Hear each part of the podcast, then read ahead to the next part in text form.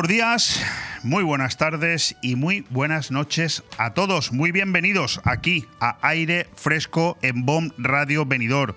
Miércoles 12 de julio. ¿Cómo avanza el tiempo? Eh? ¿Qué? ¿Qué te parece? Casi sin darnos cuenta y ya nos hemos metido en la mitad del séptimo mes de este año, último mes de esta séptima temporada también en aire fresco y cuando ya estamos también, eh, bueno, por encima de la mitad de los encierros de San Fermín que se disfrutan cada mañana durante unos minutos y que le dan el empaque necesario a este mes de julio para saber que estamos ya en pleno verano. Bueno, soy Leopoldo Bernabeu, me acompaña a los mandos técnicos Ale Ronzález y como siempre, dos horitas por delante aquí en Aire Fresco en Bon Radio Venidor, donde tenemos hoy un programa, pero de lo más interesante. Yo incluso estoy hasta eh, especialmente ilusionado, porque tengo varias entrevistas, pero especialmente una que me hace mucha, mucha ilusión, porque hablamos de mi pasión. Pero eso será dentro de un rato. Ahora vamos con los ecos del debate de antes de anoche,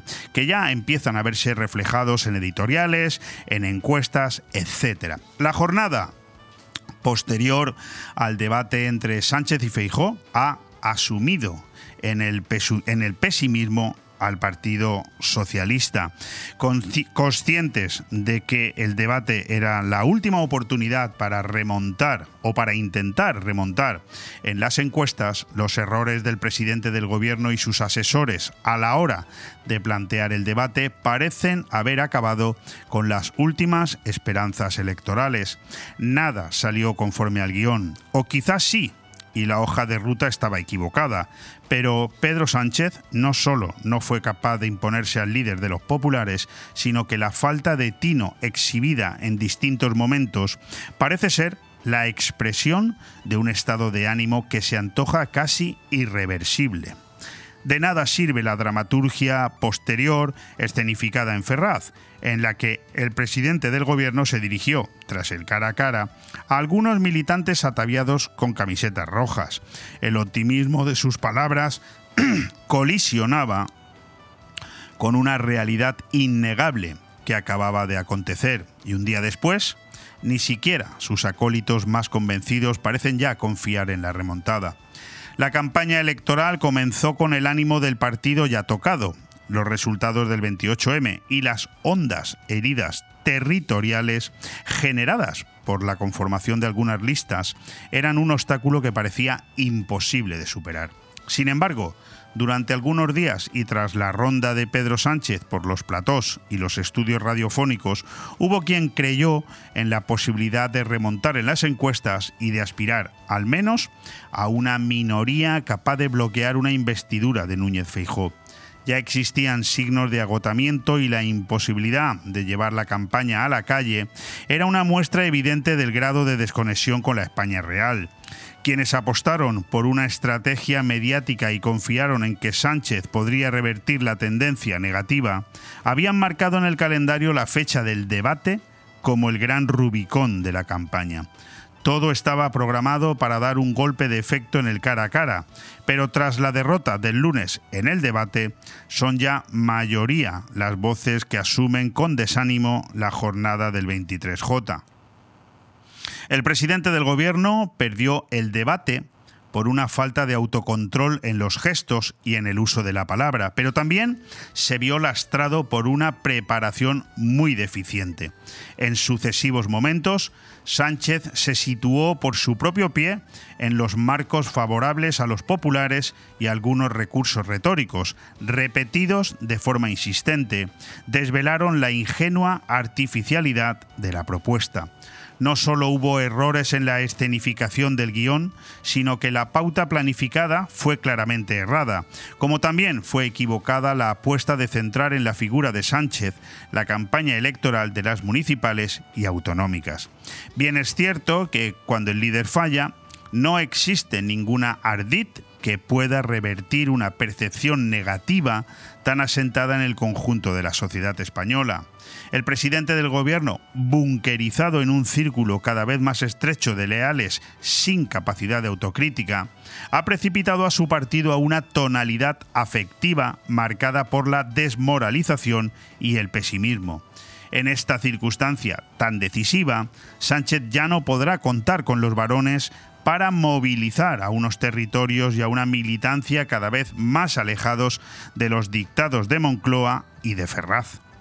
A la última a la luz, perdón, del último sondeo de GAT3 para ABC, que es el sondeo que nunca falla, parece probable que esa desconexión acabe traspasándose también desde el partido al electorado socialista y que acabe lastrando de forma definitiva la movilización de los votantes de izquierdas. Aire fresco en BOM Radio Benidorm todos los martes, miércoles y jueves de 12 a 2 de la tarde, Aire Fresco, el magazín de actualidad más completo de la comarca con entrevistas, noticias, opinión y entretenimiento en un aire fresco más renovado, más personal y más cercano de la mano de Leopoldo Bernabeu. Recuerda, todos los martes, miércoles y jueves desde las 12 del mediodía hasta las 2. También podrás escuchar Aire Fresco por las tardes en redifusión y los fines de semana un resumen con lo mejor del programa. BOM Radio Benidorm. Seguimos creciendo. Empezamos esta jornada de miércoles 12 de julio con el efecto horno que dejó ayer en la provincia una sensación térmica récord de 52 grados. La EMET mantiene para hoy la alerta naranja por altas temperaturas en las comarcas del interior de la provincia de Alicante y reduce el riesgo a nivel amarillo en la zona litoral y prelitoral como la que eh, estamos nosotros ahora aquí en, en Benidorm y en la comarca de la Marina Baja. Los expertos prevén que las temperaturas empiecen a bajar a partir de mañana. 35 son los grados que en este momento, a las 12 y 7 minutos del mediodía, tenemos fuera de los estudios de BOM Radio, aquí en el centro de Benidorm, y 6 grados menos, 29 serán los que eh, estés disfrutando tú si nos estás escuchando a las 9 y 7 minutos, pero de la noche, con un día soleado, con algún intervalo de nubes y tal y como te acabo de decir, parece ser que a partir de mañana pues la temperatura podría llegar a bajar hasta eh, en torno a los 5 grados, 4 o 5 grados, con una temperatura máxima mañana de 32 grados a las 3 de la tarde, que hoy es de 36. ¿Qué más te puedo contar en un día como el de hoy? Justo en este avance de titulares del programa que nos espera. Bueno, pues hoy hay un día internacional, uno solo, gracias a Dios. Es el Día Internacional de la Lucha contra las Tormentas de Arena y Polvo. Bueno, pues eh, bienvenido sea. También hoy hay que felicitar el santo a todos y todas las que os llaméis Epifana, Juan Gualberto, Jasón y Marciana. Por lo tanto, bueno, son nombres, algunos de ellos, o la gran mayoría, muy curiosos, pero en cualquier caso, felicidades a todos. Hoy tendremos un programa en el que vamos a contar nada menos que con una de las personas que lidera uno de los podcasts de misterio más importantes de este país, con el que he podido eh, conversar a lo largo del pasado fin de semana, precisamente donde lo conocí en persona, a pesar de llevar escuchándolo ya años en ese cuarto, eh, cuarta jornada del misterio que se celebraron en eh, Atienza, en un maravilloso pueblecito medieval, uno de los pueblos más bonitos de España, del norte de Guadalajara. Os hablo de Carlos Bustos, el centinela del misterio. Luego continuaremos con dos de nuestros más consolidados colaboradores. En primer lugar con Victoria Villar, un café con empresarios que hoy viene a hablarnos de temas interesantes y es que ha puesto en marcha Emprendelab, un laboratorio de emprendedores que está muy bien financiado con varias líneas formativas y que yo creo que vale la pena que te quedes, que lo escuches, porque eh, Victoria Villar si tiene algo eh, es que siempre ofrece soluciones para todos aquellos que deciden montar una empresa. Continuaremos, como te digo, con otro de nuestros colaboradores, evidentemente ya sabes a quién me refiero, porque es habitual de los miércoles, como es Carlos Dueñas, que también se llama Carlos, que también hace un programa de misterio, pero este está mucho más consolidado aquí, porque además de que nos lo cuenta cada miércoles, lo puedes escuchar justo cuando termina el día a las 12 en punto de la noche. Tondi, todo nos da igual. Hoy con un episodio muy curioso, Barbie. Sí, sí, la muñeca Barbie, Barbies encantadas y malditas, Barbies poseídas, la historia de las Barbies. Por lo tanto, valdrá la pena también escuchar a Carlos Dueñas porque también nos hará un avance de los tres estrenos de cine que él considera son los más eh, destacados de este próximo fin de semana en el que, por supuesto, yo creo humildemente que la película eh, de mayor renombre, que no quiere decir que luego sea la mejor, es Misión Imposible, Sentencia Mortal, parte 1, de un inagotable eh, Tom Cruise. Terminaremos el programa con la sección Vive el comercio de tu ciudad, donde volveremos a recordar un interesante artículo que muchos de los oyentes nos habéis pedido que por favor lo volvamos a traer a antena. Lo trasladamos el año pasado, en este caso vuelve con algunas mejoras, pero al fin y al cabo lo que se trata es de escuchar para poder mejorar. Guía práctica para salvar una pequeña empresa en crisis. Y al final la mayoría de los que estamos por aquí somos pequeños o medianos empresarios, pero más bien pequeños. Por lo tanto, este tipo de consejos nos interesa a todos y mucho escucharlos.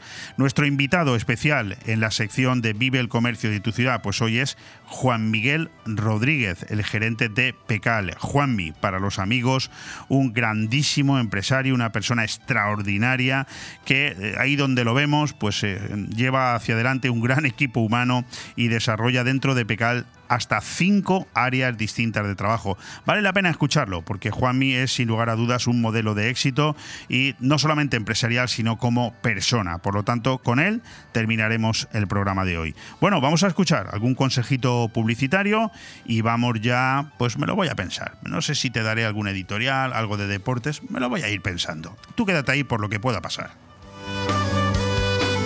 Bon Radio. Nos gusta que te guste. Nirvana Asesores te consigue subvenciones. Somos especialistas en creación de cooperativas, desde dos personas con múltiples ventajas sociales y fiscales, además de importantes subvenciones. En Nirvana Asesores no solo te ayudamos a cumplir tus obligaciones legales, también te ayudamos a crear. Cree y crea con Nirvana Asesores. En calle Limones 8, en el centro de negocios Benidorm. También domiciliamos sociedades y alquilamos despachos con precios low cost. 629-556-020 o nirvanaasesores.com. El verano es para los peques en la Cala de Finestrat. Y es que vuelven las actividades infantiles gratuitas para niños y niñas de 3 a 12 años. ¿Cuándo? Todos los martes, miércoles, jueves, viernes y sábados del verano. Horario de 10 a 2. ¿Dónde? En la Cala de Finestrat. No es preciso inscripción previa. Solo venir con ganas de pasarlo bomba. Organiza Concejalía de Turismo Ayuntamiento de Finestrat. Porque en Finestrat lo tienes todo. Desde hace ya muchos años hay un sitio en la cala de Finestrat por el que hemos pasado todos. Restaurante Mítico. Seguro que has probado su fantástico menú diario o has ido a celebrar algún evento o simplemente a disfrutar de su variada carta. ¿Qué dices? ¿Que todavía no lo conoces? Pues no sabes lo que te estás perdiendo. Ven a Restaurante Mítico y que no te lo cuenten. Restaurante Mítico, con amplio parking y abierto de lunes a domingo. Restaurante Mítico, en Avenida Finestrat número 23, La Cala de Finestrat. Acabara con esa pena sobre la una. Quería picar algo, yo quería comer. Nos pusimos en la barra mano a mano los dos. Estando besándole a repetirlo otra vez. Yo con esto ya he comido. Me voy. ¿Cómo dice? Espérate, que querido chuletones. Que yo entiendo con un pincho tú ya ya has comido. Pero yo necesito lo mío. Ven sin prisas a la Cava Aragonesa, una institución en el corazón de Benidorm. El movimiento se demuestra bailando. En Estudio de Danza Pati Mora disfrutarás del baile con nuestros cursos de hip hop, street dance, baile español, flamenco, sevillanas o ballet clásico. Y no te pierdas las novedades en cursos de contemporáneo, zumba, Broadway y pilates. Por edad a partir de 3 años y durante todas las tardes. Reserva ya tu plaza llamando al 658 38 35 61. Estudio de Danza Paqui Mora, calle Santa Cristina 2, Benidorm. Hotel Meliá Benidorm, un paraíso tropical en la ciudad de los rascacielos. El Hotel Meliá Benidorm recoge la esencia dinámica y alegre de este destino de vacaciones por excelencia, creando un rincón tropical en plena Costa Blanca. Además del perfecto destino de vacaciones, es un excelente hotel de negocios, celebraciones y eventos. Ven a visitarnos y descubre nuestro exclusivo y selecto concepto de level lleno de comodidades. O déjate mimar por nuestras especialistas en nuestro Wellness Center con los más innovadores tratamientos de belleza y masajes. Hotel Meliá Benidorm. La tradición es un arte y en Mesón el Segoviano somos artesanos.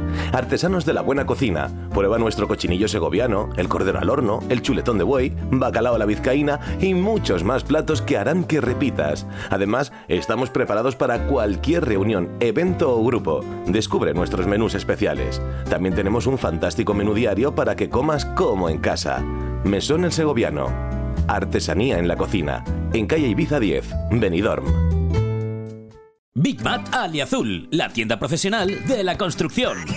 Pide el catálogo de jardín de Big Mat Aliazul con lo mejor en barbacoas, riego, toldos, iluminación, cobertizos y todo tipo de herramientas con los mejores precios y la mejor financiación. Y si estás pensando en reformar tu piscina, también Big Mat Aliazul. Ah, y descubre cómo llevarte viajes gratis y sin sorteos simplemente por comprar en Big Mat Aliazul. En Benidorm y Villajoyosa, Big Mat Aliazul y en bigmataliazul.es. Aire Fresco, programa patrocinado por Hotel Meliá Benidorm, Fomento de Construcciones y Contratas, Exterior Plus y Actúa, Servicios y Medio Ambiente.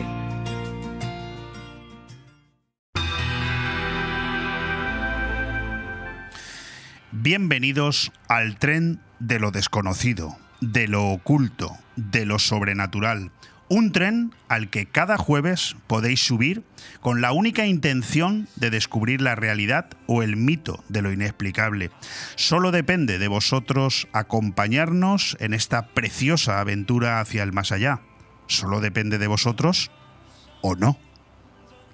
Este es un espacio que cada noche y a través de iVox nos meterá el miedo en el cuerpo, dejándonos debajo de la almohada el aroma de la crónica negra, de lo desconocido y de lo paranormal, envolviendo en un ambiente de misterio vuestras noches. Después de escuchar este programa, seguro que dormiréis a pierna suelta, ¿o no? Soy Carlos Bustos, el centinela del misterio, vuestro centinela del misterio, ¿o no? Querido Carlos Bustos, ¿lo, lo he hecho medianamente bien? Buenos días, lo has hecho muy bien. Oye, tiene buena pinta, según lo has contado y lo has relatado, tiene buena pinta ese programa. Bueno, pues eh, tengo que decirles a todos ustedes, a todos vosotros, que así comienza cada uno de los ya cerca de 400 programas de un podcast que ha hipnotizado las noches de cada vez más miles de seguidores que atraídos por la creciente ola de interés por todo aquello que está relacionado con el misterio, han encontrado en el Centinela su solución. Yo conocí eh, este programa hace ya algunos años y también también me he ido enganchando hasta el punto de convertirse en parada semanal obligatoria. La guinda que ha colmado el soufflé del pastel lo he puesto este fin de semana al unir otra aventura de autocaravana a vivir con la pasión de participar en las jornadas organizadas por esta legión de centinelas. Conocer en el enigmático lugar de Atienza al culpable de la saga, a nuestro invitado, a Carlos Bustos, y poder saludar a mitos del gremio como Sol Blanco Soler o Aldo Linares, ha colmado la sed de expectativas o no. Bienvenido, Carlos. ¿Qué tal? ¿Cómo estás? Bien hallado, buenos días a ti, a todos tus oyentes, a toda la comunidad valenciana, Alicante, Castilla, bueno, a, todo el Levante, que sois un, sois un grupo maravilloso. Estoy enamorado de esa zona de España. Oye, magníficas tus palabras. En, enhorabuena, lo primero, ahora hablaremos largo y tendido, pero enhorabuena por la organización de este cuarto encuentro eh, con el misterio, donde, bueno, mm, es la primera vez que participo en un encuentro de los vuestros y la verdad me lo he pasado muy bien y quería felicitarte públicamente. Y yo te lo agradezco porque no es broma y, y no solo no es broma, sino que además no es sencillo. Eh, pero esto es un trabajo en equipo, yo siempre lo digo, no solo el Centinela del Misterio como programa de radio que aparte de, como bien has explicado, en la plataforma iVoox, también estamos en Apple Podcasts, en Amazon Music, en Podcast Addict, en Metropolitan Radio, en Grupo Decisión Media. O sea, el Centinela del Misterio, tanto en FM como online, aparte de las plataformas de podcast, tiene una red de distribución muy amplia. Pero te decía que esto es un trabajo en equipo, el programa en sí y también la organización. Tú imagínate qué maravilloso el convento de Santa Ana, qué maravilloso su personal, qué grande mi equipo, qué grande mi equipo, empezando por Davinia, por Juanjo Sánchez Oro, Aldo Linares, Piedad Cabero, Sol Blanco Soler, Zuleika López. Si es que tengo un equipazo, si es que al final lo importante son ellos, ellos y los oyentes. Yo soy una comparsa que está ahí, que tiene cierta gracia, bueno, en cierto modo, a la hora de presentar un programa y que he creado, entre comillas, un programa de autor, pues diferente. Porque no te si preocupes, no, no lo hubiera hecho. Si te voy a preguntar mucho por ello, Carlos. Lo que estaba ahora mismo era hipnotizado escuchándote, porque me estaba sonriendo a mí mismo. Estamos en radio. Bueno, nosotros el programa también lo emitimos ahora mismo eh, por cinco canales de vídeo distintos, donde también se nos puede ver. Y me estaba sonriendo porque estar escuchándote es, es, es ese mismo sonido que escucho muchísimas noches cuando salgo a pasear, que me pongo el centinela del misterio por las noches para poder dormir. Y estar escuchándote me sonreía porque digo, joder, está hablando conmigo. es Carlos Bustos y está hablando conmigo. Es absolutamente encomiable. Me ha hecho mucha ilusión que nombraras Decisión Media a mis buenos amigos Ángel de la Rúa y a mi compañero en la radio, donde tiene un programa conmigo diario, Albert Castillón. ¿Lo sabes? No, por, supuesto, yo a Albert Castillón lo quiero mucho, he colaborado con él, es amigo. Y Ángel de la Ruga, pues hombre, es el jefe en algunos Eh, correcto. casos. Es el de la. Bueno, vamos por partes, Carlos, que a veces empezamos a, a- a- a- a no trasladar la información correctamente por eso de que llevamos tantísimos años en la radio. Yo sé que tú llevas muchos, 34 años llevo yo haciendo programas de radio, imagínate, pero ¿qué es el Centinela del Misterio? Pero si es que lo has definido de maravilla, lo has definido de maravilla, no podía haberse definido mejor. El programa de, de Centinela del Misterio es un programa de radio con toda la esencia de la radio. ¿Mm? El podcast es una cosa, la radio es otra, y al final el podcast es un complemento maravilloso para, si no tenemos la oportunidad de escuchar el direct, en directo un jueves por la noche o un martes el programa que nos gusta, pues poder escucharlo después, cuando nos apetece, cortando, frenando porque nos llaman por teléfono. Entonces, el Centinela del Misterio, te digo que lo has definido perfectamente porque es eso. Ante todo es un programa de radio convertido en podcast, que quede claro. Y, y como decir misterio, si nos vamos a la definición de la RAE, tiene, un, mon- tiene una, una definición, valga la redundancia, clarísima. Entonces, ese, eh, esa definición de misterio engloba tanto, porque si hiciéramos un título, por ejemplo, hubiéramos creado un título de El centinela del misterio, la historia y la crónica negra, hubiera quedado un título demasiado Sí, largo, demasiado, por eso se ha sí. quedado. Claro, pero el centinela del misterio es eso, misterio. ¿Y qué es misterio? Misterio es la historia, misterio es la crónica negra, misterio es eh, la criminología. Y eso es el centinela. Tocamos un poquito de todo y con un peculiar, muy peculiar sentido de la responsabilidad y de hacer las cosas. No, no, muy no peculiar, somos, ¿eh? Y- no somos ni mejores ni peores. Bernabéu, no somos ni mejores ni peores. Somos diferentes. Y ese ha sido el éxito, la forma de tratar estos temas de forma diferente. Muy peculiar y muy arraigado. ¿eh? Yo que escucho el programa, es un programa, ahora hablaremos, ¿eh? largo y tendido, de otros podcasts, de- de- del misterio en su conjunto, pero hay que reconocer que el Centinela se ha ganado eh, a pulso su personalidad dentro de las ondas, porque no tiene absolutamente nada que ver, y haciendo un programa que, hecho por otros, ya te lo digo, eh, Carlos, hecho por otros, no tendría el triunfo que tiene el vuestro, es capaz de hacer que la gente permanezca, al menos los que yo conozco permanecemos muy pegados. Bueno, el éxito está ahí. Eh, cualquiera de vuestros podcasts no baja de 60.000 reproducciones semanales, lo cual es un éxito absolutamente encomiable. Oye, ¿cuándo...? Eso, eso, Sí. eso solo en iVoox, ¿eh? Sí, sí, Eso solo, en en y dependiendo de la temática, porque ya ha habido, ha habido temáticas de ciento y pico mil escuchas solo en. Sí, sí, la media puede ser esa. La media creo que has- la has acertado, creo que debe estar en eso, en torno a 60.000, pero ya hay muchísimos programas con 80, 90.000, 100.000. Es una barbaridad. Eh, eh, se ha, si me permites la expresión, se ha ido un poco de las manos, porque yo esto lo empecé como un hobby. Eh, Es lo que te iba a preguntar, que cuándo dais inicio a esta aventura y, y cómo fueron aquellos primeros pasos. Pues fue en el año 2016 con mi hermano, es- no es mi hermano de sangre, pero a la familia no la elegimos, a los amigos sí. Correcto. Entonces yo, yo he decidido que mi técnico de sonido, que como creo que lo dije, creo que lo dije en las jornadas del misterio cuando empezó el evento. Sí, que era la primera vez que no estaba. David Castillo es la primera vez, yo la primera vez que me puse delante de un micrófono tenía 17, 16 años, con un programa propio, 16 años llevando un programa propio, y David Castillo fue mi técnico de sonido. 16 años, tengo 55, ha llovido. Eh, y sigue siendo mi técnico de sonido. Y el otro día en las jornadas del Misterio de la Tienza fue la primera vez que David Castillo no estaba, pues por primero por un problema de salud y luego por un problema de agenda.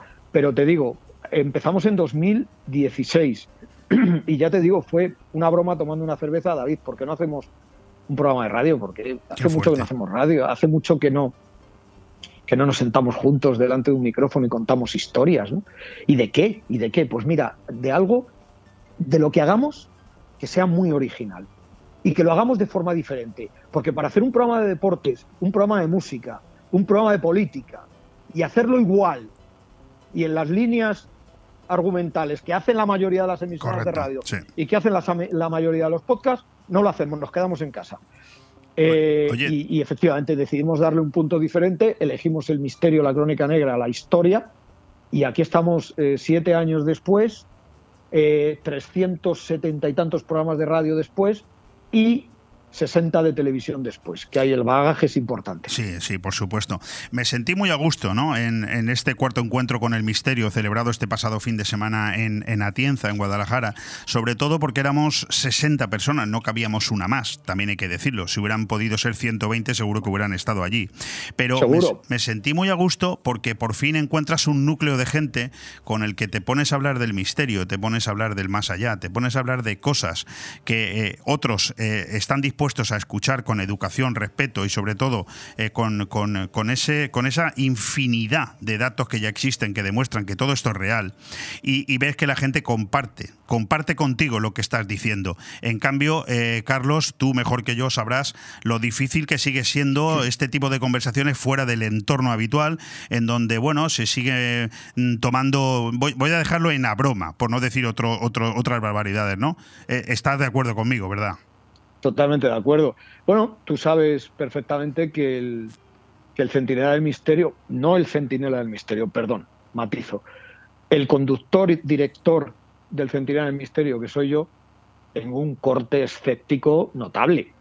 Para, para que yo pueda creerme a pies juntillas algo relacionado con la parapsicología, tiene que haber una serie de argumentos que me convenzan. Recuerda la famosa frase de Javier Sierra con la que empecé las jornadas.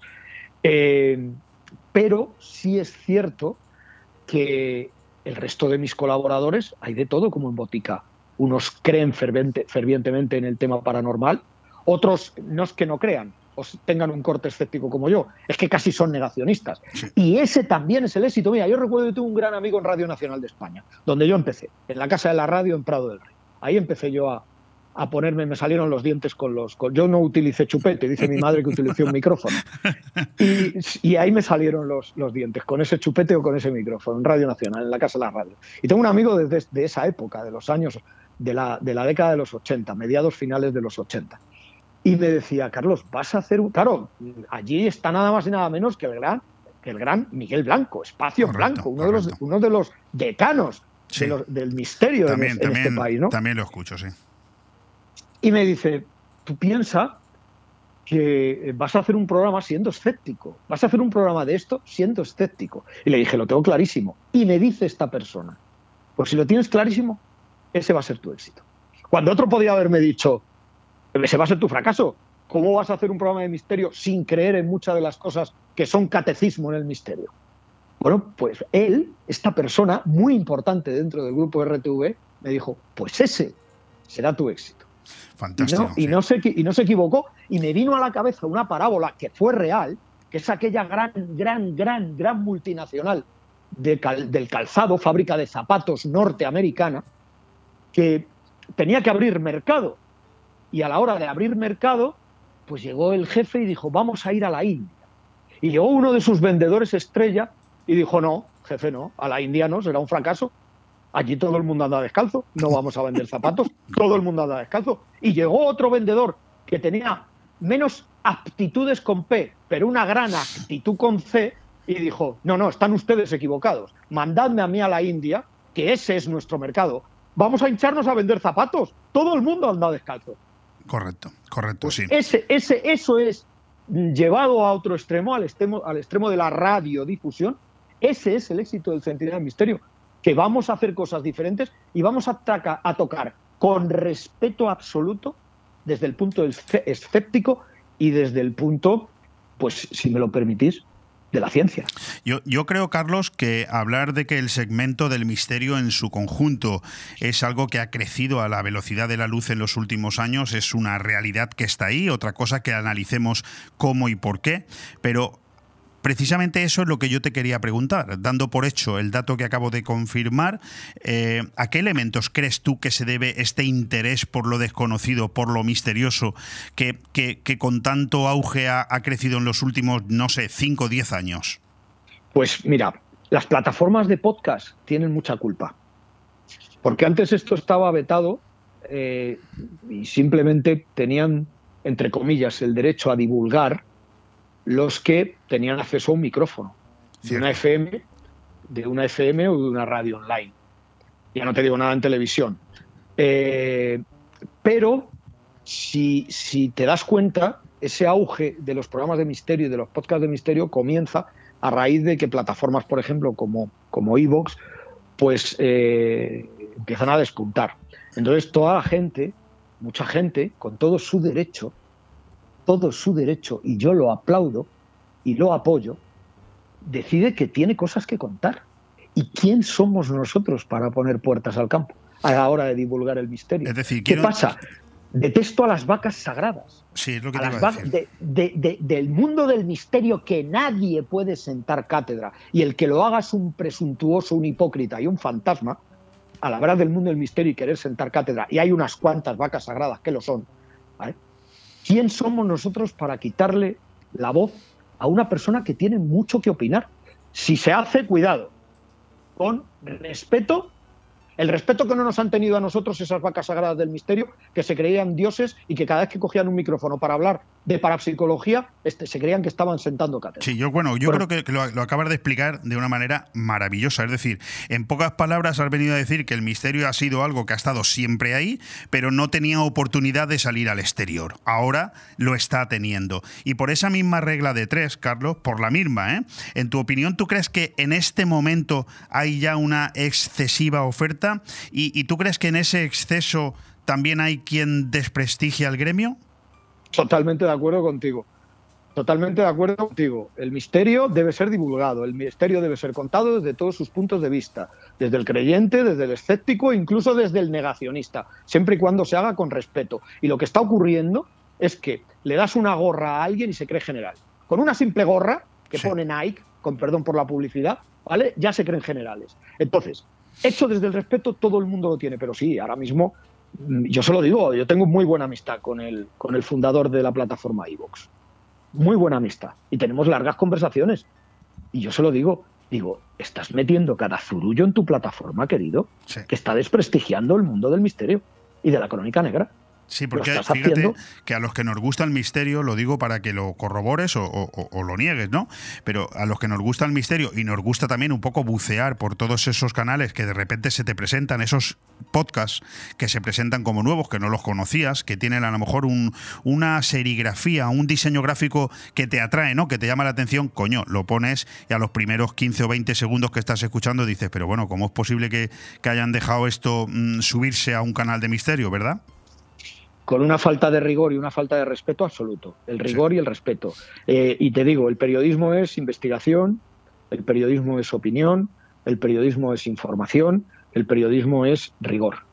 Eh, Eh, en cuanto faltas a uno de esos dogmas, ya no lo estás haciendo bien. Y si no lo estás haciendo bien, mejor no hacerlo. Todos nos equivocamos, cuidado. Nos equivocamos y tenemos derecho a equivocarnos. Pero cuando entra la mofa, entra la falta de respeto y entra el bulo, el fake news y mentir por mentir, solo por ganar unos adeptos a nivel de escuchas y por ganarte unas pesetillas, en este caso unos eurillos, por, por, por, por, por, yo qué sé, por, ser originals o por, o por tener un número de escuchas y me parece que el fin no justifica los medios y no todo vale. Pues que, querido, querido Carlos, en el mundo del misterio, por supuesto, en el mundo del periodismo, ya te lo digo yo, que llevo 34 años, de eso que acabas de describir hay mucho, cada vez más. O sea que, y es difícil erradicarlos porque parece que crecen como setas.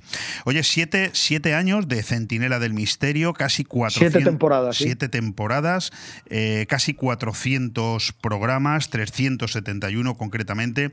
Tú mismo has ido, has ido viendo una evolución en propios temas, es decir, de aquellas ideas que tenías al principio que podrían convertirse en, en, programas, eh, ¿ha habido una evolución? ¿Eres de los que aprende y se sorprende en cada uno de tus propios programas? En el momento que haga un centinela y algo no me sorprenda, cierro el telón. Te explico. Eh, a mí cuando me llega algún podcaster de estos que simplemente está ahí por figurar y que viene, en lugar de venir a servir al mundo de la comunicación, viene a servirse, eh, y me dice que por qué en un podcast se hacen guiones, pues porque el guion está en primero de periodismo. y los guiones, las escaletas, son el padre nuestro de cualquier periodista que se ponga delante de una cámara o se ponga delante de un micrófono, porque no hay nada peor que dejar el periodismo al, mundo de la improvisación. Entonces te cuento. Pero sin embargo, y aquí va a parecer un poco contradicción, pero no es verdad. Aquí, en el Centinela del Misterio, yo preparo un guion, yo preparo una escaleta, dejamos claro de qué vamos a hablar. Pero cuando llego y elijo colaboradores para cada jueves, que nunca repetimos los mismos, salvo mi lugarteniente, que es Davinia, y que como dijiste el otro día, sí, y que como dijiste el otro día es la voz de mi conciencia, bueno, algo más, es algo más que la voz de mi conciencia. Eh, no, no, repetimos habitualmente colaboradores, tenemos una, variedad importante y en la variedad está el gusto. Y, y, para no aburrir al personal siempre con las mismas voces, pues es bueno variar, ¿no? Porque además no es lo mismo escuchar un programa del Centinela y hablar de parapsicología o hablar de ufología escuchando al gran Manuel Carballal que escuchando a David Cuevas. Parece que están diciendo lo mismo y un carajo no están diciendo lo mismo. Estamos hablando de lo mismo, pero el programa va a salir totalmente diferente seguro. por, eso presumo, por eso presumo de decir, tengo 371 programas donde no hemos repetido absolutamente nada. Que lo compruebes. No, no, y el que tenga alguna duda... que lo compruebe. El que tenga alguna ¿Eh? duda no tiene más que engancharse al centinela del misterio y comprobarlo. Precisamente los has citado tú, pero, pero yo tenía aquí apuntado, fíjate, Manuel Carballal, Juan José Sánchez Oro, David Cuevas, Sol Blanco Soler, Aldo Linares, Davinia González, David Castillo. Joder, qué nivel. ¿Qué, te dicen estos nombres cuando te los leo así seguidos? Pues me dicen que lo primero son amigos. Me dicen que lo primero son amigos. Y, y, un poco terminando lo, de antes, y ahora profundizo un poquito más en estas personas y en muchos más que te, que te has dejado. ¿eh? Este, este mundo del misterio, Bernabeu, tiene un, tiene un tema. Y es que depende de cómo lo toques, atrae más o atrae menos depende del énfasis que pongas y de lo vehemente que seas, puedes captar una legión o puedes rechazar. Hay cinco segundos de aceptación o rechazo siempre. En este caso concreto, cuando me hablabas de estos, de estos colaboradores, es que es caballo ganador. cuando, por ejemplo, sí, cuando por ejemplo dices que en un programa viene eh, Juanjo Sánchez Oro, es caballo ganador. Cuando dices David Cuevas, es caballo ganador. Cuando dices Manu Carballal, es caballo ganador. Pero cuando dices vamos a hablar de este otro tema y viene Paco Álvarez el Romano, o viene eh, mi antropóloga, que es Luz Oliva, o viene mi psicóloga, perdón, mi psicóloga de cabecera, que es Rocío Díaz Conde, es que es sinónimo de éxito exactamente igual. ¿Sabes? no. Tú fíjate, tú compruébalo. Cógete eh, un programa donde ha intervenido Manuel Carballal y tiene 80.000 escuchas. Cógete un programa donde ha intervenido Paco Álvarez el Romano y tiene 80.000 escuchas. Y cógete un programa donde no han intervenido ninguno de los dos y hemos hablado de Alcácer, por ejemplo, con Mar Romero y con Davinia González y a lo mejor con, no sé qué decirte, con Juanma Medina, el, periodista abogado de, del programa colaborador habitual del programa de Ana Rosa, y tiene 120.000. Eso me dice todo. Oye, para quienes todavía nos conocen, y hay que remarcar que estamos hablando con eh, Carlos Bustos, director y presentador de El Centinela del Misterio, vuestros contenidos, que están siempre relacionados con la, con la crónica negra, eh, ¿es difícil diferenciar entre mitos y, y realidades? Es muy complicado. Es muy complicado, es muy difícil, no hay nada tangible, no hay nada. ¿Quién nos puede demostrar 100% que una psicofonía es auténtica, que debido a una impregnación de 50 años antes por, o 100 años antes por unos hechos que han ocurrido, por ejemplo, se me viene a la cabeza, Belchite, el pueblo de Belchite, o el Palacio de Linares. Mm, hayan ocurrido cosas supuestamente, bueno, en Belchite es historia pura y dura, y esos son los programas que a mí me gustan. Los que yo llamo que son capaces de hacerte una triada de golpe, ¿no? Un hecho histórico, algo que ha ocurrido, una ley causa y efecto, que deriva en una serie de, hechos luctuosos que al final puede incluso derivar, barra la redundancia, en fenómenos paranormales. Entonces, ¿quién te dice a ti que todos esos hechos ¿Quién puede demostrarlos? ¿Cómo puedo yo demostrar que esto es un mito, que esto es una realidad, que esto es una leyenda? ¿Cómo puedo demostrar que eso ocurrió de verdad? ¿Cómo me pueden decir a mí que lo que ocurrió en Pompeya es 100% fiable? Mira, cuando hablo de este tipo de historias con Paco Álvarez el Romano, es un experto, Paco Álvarez es un experto en Roma, y me dice, es que nos han vendido el mito de Cleopatra, nos han vendido el mito de Claudio, es, que, es, que, muchas cosas son mentiras. es que a Cleopatra nos la han disfrazado de una mujer bellísima cuando, con perdón, era un callo malayo. A, Claudio o algún emperador romano nos lo han vestido como persona inteligentísima y un estadista de narices y, con perdón de la frase, era un retrasado. Sí, sí, sí, sí. tienes toda la razón. ¿Quién puede sentar cátedra ante todo esto? Es tan difícil. Por eso decía antes, los que sientan cátedra y los que se encargan, los que se cargan de razón cuando hablan de este tipo de cosas, yo es que de verdad no puedo con ellos. no puedo con ellos. Carlos, el, tiempo en radio los, lo controlas tú mejor que yo, lo sabes de hace muchos años, se nos va el tiempo, pero yo quiero recordarle a nuestros oyentes que cuando hablas de episodios del Centinela del Misterio estamos hablando del Titanic, de Carrero Blanco, de JFK, del Palacio de Linares, del Exorcista, de Casas Encantadas, de OVNIS, de Belchite, del Hotel Corona de Aragón, de Amitville, de los Marqueses de Urquijo, de Alcácer, de Mario Biondo, de la Sábana Santa. Eh, me quedo absolutamente eh, sorprendido de mm, qué, argumentos llegáis a, elegir para, para, seleccionar uno u otro tema. Incluso grabáis psicofonías en directo en, algunos lugares enigmáticos, ¿verdad? Sí, sí. Bueno, pues es que es muy complicado. Cada vez es más complicado elegir, un tema. Claro. Pero, pero repito, ahora nosotros hicimos un programa del que yo estoy totalmente enamorado, que es el programa del Titanic. Lo vamos a repetir Vamos a hacer otro programa hablando del Titanic. Eh, vamos a cambiar la línea argumental y vamos a cambiar la línea de investigación. Vas a ver un programa de hace cinco años sobre el Titanic y vas a ver un programa dentro de tres meses sobre el Titanic y vas a decir, Titanic, repiten tema, no se va a parecer absolutamente en nada. Vas a quedarte con la boca abierta porque yo mismo me voy a quedar con la boca abierta. Y esa es la clave que te decía antes. Hay un guion, hay una escaleta, pero para mí es de vital importancia el factor sorpresa. Para mí es de vital importancia el factor sorpresa. Yo voy a llegar y voy a decirle a Davinia, vamos a hablar del Titanic, cuéntame cosas. Pero guárdate cosas. Cuéntame cosas, vamos a guionar y a meter en la escaleta muchas cosas, pero ocúltame cosas. Y se lo digo a todos los colaboradores. No quiero saber de qué vas a hablar. ¿Sabes que vas a hablar del Titanic? Sí. ¿Sabes que te vas a documentar y que vas a elegir como mínimo 15 o 20 fuentes coincidentes? Porque cuando coinciden 15 o 20 fuentes es que hay verdad. Es que hay verdad, es que no jugamos al fake.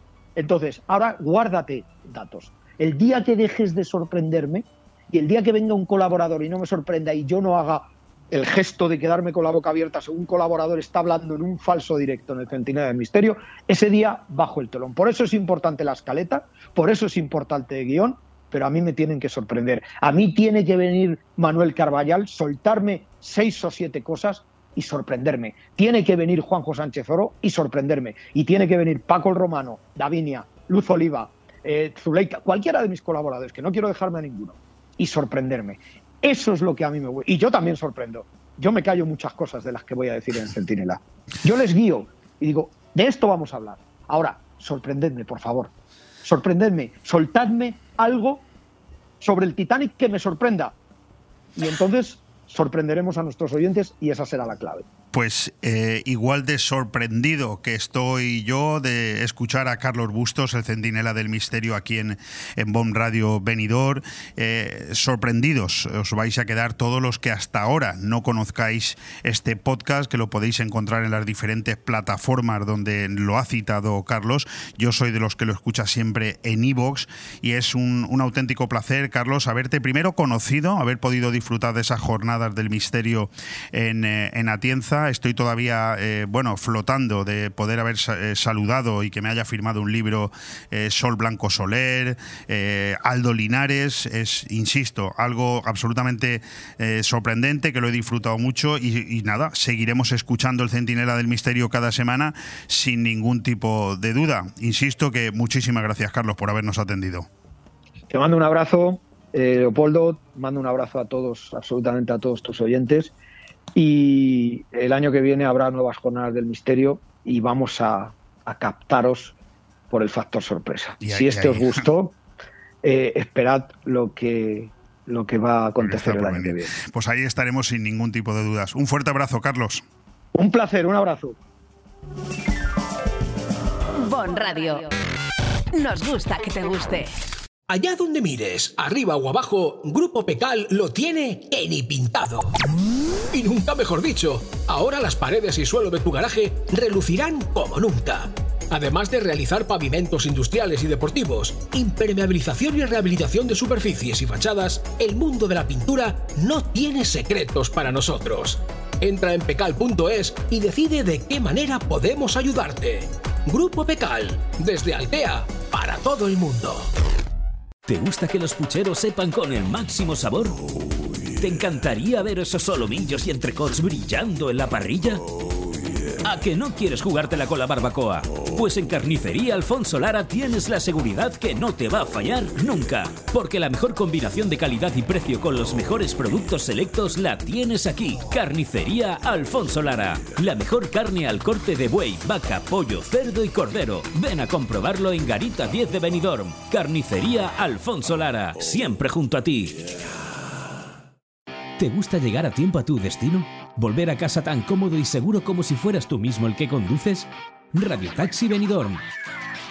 El mejor servicio a tu entera disposición. Descárgate nuestra aplicación Pide Taxi para el móvil y solicita un taxi de la manera más fácil. Visita nuestra web radiotaxibenidorm.com. Radio Taxi Benidorm 96 586 2626. Aire fresco Programa patrocinado por Hotel Meliá Benidorm, Fomento de Construcciones y Contratas, Exterior Plus y Actúa, Servicios y Medio Ambiente.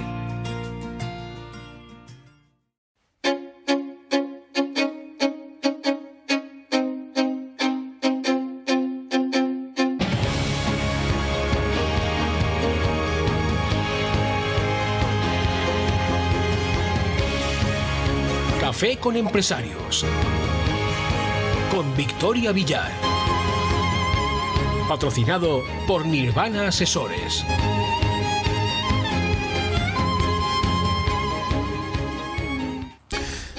Bueno, nos adentramos en pleno verano, de hecho ya lo estamos, pero el mundo de la empresa no se para y lo reafirma el programa que tenemos hoy de nuevo con nuestra colaboradora Victoria Villar, conductora de este espacio Un café con empresarios, donde hoy nos trae algo eh, realmente distinto y especial. Estamos hablando de Emprendelab, de ese laboratorio de emprendedores. Eh, Victoria, ¿qué tal? ¿Cómo estás? Muy bien, muy bien. A punto ya de coger vacaciones y de preparar el verano. Te he traído hoy de milagro. Sí, de milagro, porque mm, quería, quería, mm, tengo un compromiso moral contigo. Bueno, nos queda otro dentro de dos semanas, o ese, ese lo grabaremos, ¿no? Ese lo grabaremos o abremos. no me presiones, no me presiones, ¿no? que quiero ya relajarme, y, porque aparte subvenciones ahora mismo, con todos los cambios políticos que hay, no hay muchas, y las que tenemos son las que están pendientes. Oye, tú como, como empresaria y como mujer y como madre, eh, es bueno de vez en cuando desconectar, ¿verdad? Es, necesario desconectar para eh, recoger fuerzas y volver a empezar con fuerza, ¿no? Por supuesto. Es el cuento de afilar el hacha, que otro día te lo contaré. Afilar el, hacha. Yo, de verdad que contigo no dejo de sorprenderme. Al final, el hacha me da miedo. Pero que, menos mal que estás a un metro. ¿eh? Bueno, tenemos hoy en este Café con Empresarios Emprendelab. ¿Qué es Emprendelab? Pues mira, Emprendelab es un- una, una idea de, de Nirvana Asesores dentro de nuestra experiencia. ¿Por qué? Porque nosotros como asesores mm, consideramos que no nos podemos dedicar solamente a rellenar papeles que nos pide la Administración, a los cumplimientos legales y formales. Para mí eso sinceramente es muy aburrido. Yo no me he formado eh, ni he hecho mi carrera mm, solamente para rellenar papeles, sino para ayudar a algo, ayudar a, empre- a emprender, a, mm, ser- a hacer profesionales, a ser empresarios. Porque, mira, Leopoldo, eh, han- hecho una encuesta en la Universidad de Sevilla y el 90% han salido que quieren ser funcionarios. Y evidentemente esto no es sostenible. Y ahí tenemos una misión importantísima, porque todo el mundo no puede ser funcionario. Y esto lo tiene que saber también la- las administraciones públicas y que tienen que potenciar el ser empresario. Pero ser empresario de verdad. Has tocado dos temas que me gustaría que profundizáramos un poquito en ellos. Hoy vamos bien de tiempo, no te preocupes, que nos dará tiempo a explicar este Emprendelab, este laboratorio de emprendedores. Asesorías y gestorías. ¿Cuántas hay, eh, querida Victoria? ¿Cuántas hay que realmente ni asesoran ni gestionan? Es decir, que simplemente son eh, empresas o empresarios que, que montan una oficina, pero que luego a la hora de la verdad, el que va allí con un problema no le encuentran una solución y, bueno y, se convierten en eso en simple, eh, simples mm, empresas que, que gestionan papeles, pero realmente no te están dando solución a tus necesidades. A ver, eh, yo lo voy a explicar ahora porque el tema no es solamente de las asesorías. Yo conozco en profundidad las asesorías, ya te comentaré al respecto, pero es en, en general la empresa en general. No hemos mm, reinventado nuestro modelo de negocio. No nos hemos parado a pensar qué es lo que hacemos, si nos gusta lo que hacemos y si tenemos ese don para hacer lo que hacemos. Lo utilizamos como un modo de supervivencia y punto, ¿no? Y, Claro. y quizás estamos equivocados, ¿verdad? Y luego pasa lo que pasa. Estamos eh, todo el día apagando fuegos, porque los errores luego te llevan a apagar fuegos, con el teléfono siempre sonando, y al final no te paras. Y pararte a afilar el hacha, como hacía el leñador del cuento que te voy a contar el próximo día, Bueno, ese para dentro de dos semanas, me lo voy a apuntar. Afilar el hacha. El hacha. Ya tenemos tema. pues Madre si no, mía, qué no, peligro. no te paras, pues eh, no, no avanzas, no sabes a dónde vas a ir, no tienes tu objetivo. Nosotros, por ejemplo, nuestro modelo de negocio es, eh, de asesoría es diferente, porque lo primero que hicimos fue especializarnos. ¿Sois capaces en Nirvana Asesores de llegar a escuchar a una persona con inquietudes y asesorarla de ese no es tu gremio, más bien lo tuyo sería esto? ¿O hasta ahí no llegáis? Yo ha habido gente que ha venido a plantearme un negocio y le he dicho, no te puedo... Te estás equivocando, ¿no? No, eh, porque lo primero que, que- que- que le hago hacer es un Excel de ingresos y gastos. Y cuando los ingresos, los gastos, superan a los ingresos, porque mejor los ingresos son de prestación de servicios, tipo masajistas, tipo tatuadores. Pues un masajista o un tatuador podrá hacer X unidades al día. Déjame que te interrumpa. Yo siempre tenía un lema, lo utilizaba Mm. antes mucho, y con lo que acabas de decir me ha venido a la mente porque es Mm. que lo has clavado. Mm. Yo siempre he dicho que un jardinero, un buen jardinero, no tiene por qué ser un buen empresario de jardinería. Claro. Es decir, tú sabrás cortar plantas o, plantar plantas, pero eso no quiere decir que te montes una empresa de jardinería y la sepas llevar. Claro, es que la gestión... A, a eso te referías, Claro, ¿verdad? porque sí, porque la gestión, la gestión es diferente. Claro. Es un buen cocinero, es muy buen, además, de hecho, hay muy buenos cocineros, hay muy buenos restauradores, pero de gestión mm, se entiende menos. Se entiende menos por- principalmente porque en las escuelas mm, no se da. Y en, la asesoría, a- en las asesorías a lo que íbamos, se meten en el día a día, en el día a día, a resolver, a, a apaga- fu- a apagar fuegos y no se pueden no se pueden parar a ver ese negocio o esas personas que montan ese negocio qué lo ne- necesitan para funcionar y cuál es su modelo de negocio y si lo pueden reinventar. O sea, primer planteamiento, adivinar con claridad qué es lo que quieres ser y a qué te quieres dedicar y no equivocarte porque esa equivocación te puede llevar años y ruina. Pero no solamente ruina a la persona, ruina a la sociedad y, ru- y ruina a la, a- a- a la asesoría. Porque, a ver, a mí me pasó al principio, yo empezaba con mucha ilusión con el tema de, la- de las subvenciones de las cooperativas y cuando había gente que no sabía gestionar la cooperativa, a los dos años, que era el requisito legal para, para de cumplimiento de cuando recibe, que para no devolver el dinero, pues em, me desaparecían las cooperativas. Entonces era malo para él, para la sociedad y para mí. Por eso decidí, Correcto. dije, no, no, voy a, a enseñar a ser empresario. Por eso es eh, Emprendelab, es nuestro, nuestra... O sea, que Emprende Lab es un proyecto, de alguna manera, casi hemos llegado por la parte de atrás, por la puerta de atrás hemos llegado a la de adelante. Es decir, que es un proyecto que habéis montado y creado desde Nirvana Asesores, desde tu gestoría, Mm. desde tu asesoría, para precisamente eso, para determinar primero si la persona que quiere montarse un proyecto está en la línea correcta o se Mm. está equivocando, ¿no? Bueno, ya lo estábamos haciendo realmente, sí lo estábamos poniendo en práctica y hemos hecho cursos. Pero ahora, como tengo más tiempo, pues lo he estandarizado y a partir de septiembre pues lo vamos a comercializar. Hasta dentro de cuatro años que te presentes otra vez a la alcaldía. Eso está por ver. Afina el hacha, otra vez. Oye, terminamos ya. 90% de funcionarios, 90% de chavales que salen de la universidad que tienen pensado Mm. ser funcionarios. No tienen la culpa, eh, Victoria, no tienen la culpa. Es la propia Mm. sociedad la que conduce a eso. Cuando te das cuenta de que el funcionario de un ayuntamiento, por poner un ejemplo y no señalo a nadie, Mm. vive fenomenal, trabaja lo justo, tiene un buen salario Sí. y está contratado de por vida. Entonces, ¿hasta qué punto tienen la culpa esos chavales por pensar así? ¿Y qué culpa tiene la sociedad por haberlas conducido a pensar eso? A ver, al final, eh, le hemos hablado algunas veces, Leopoldo, es la, la cultura, la cultura empresarial que no e interesa porque si eres empresario, eres libre. Y aquí interesa más eh, Tenerte eh, sujeto. tenerte sujeto y tenerte maniatado para que no tomes decisiones y no seas libre muy a serio la hora eh, de lo que estás diciendo, es muy importante. ¿eh? No lo había pensado de esa manera. Pero tienes razón. Al, final ese es el final. Queremos políticas, no, te- no- no tenemos políticas de, cre- de, de emprender, tenemos políticas de depender. Bueno, vamos ya con Emprendelab, que es ese laboratorio de emprendedores que no es otra cosa que una línea de formación de la propia asesoría Nirvana Asesores. No lo busquen por ahí porque es de ellos, es un proyecto de un producto de Nirvana Asesores. Dime, dime el número de teléfono, página web, la- para que la vayamos diciendo eh, de vez en cuando que Sí, la gente tome el nota. teléfono es el 629 Sí, 55 sí, 6020 sí, página y web, nirvanaasesores.com. sí. nirvanaasesores.com. Vale, lo vamos a repetir, pero para que te vayas tomando nota. Emprende Lab, laboratorio de emprendedores. Líneas formativas. Hablamos de dos líneas formativas. La primera de ellas tiene un punto importante que es el económico y el segundo de más eh, de, entre- de entrenamiento. Vamos con la primera línea A ver, formativa. eh, os explico un poco cómo fueron creadas estas líneas, porque claro, eh, a mí me gusta ser diferente, ser irruptiva. no me digas, no me había dado cuenta. ¿No?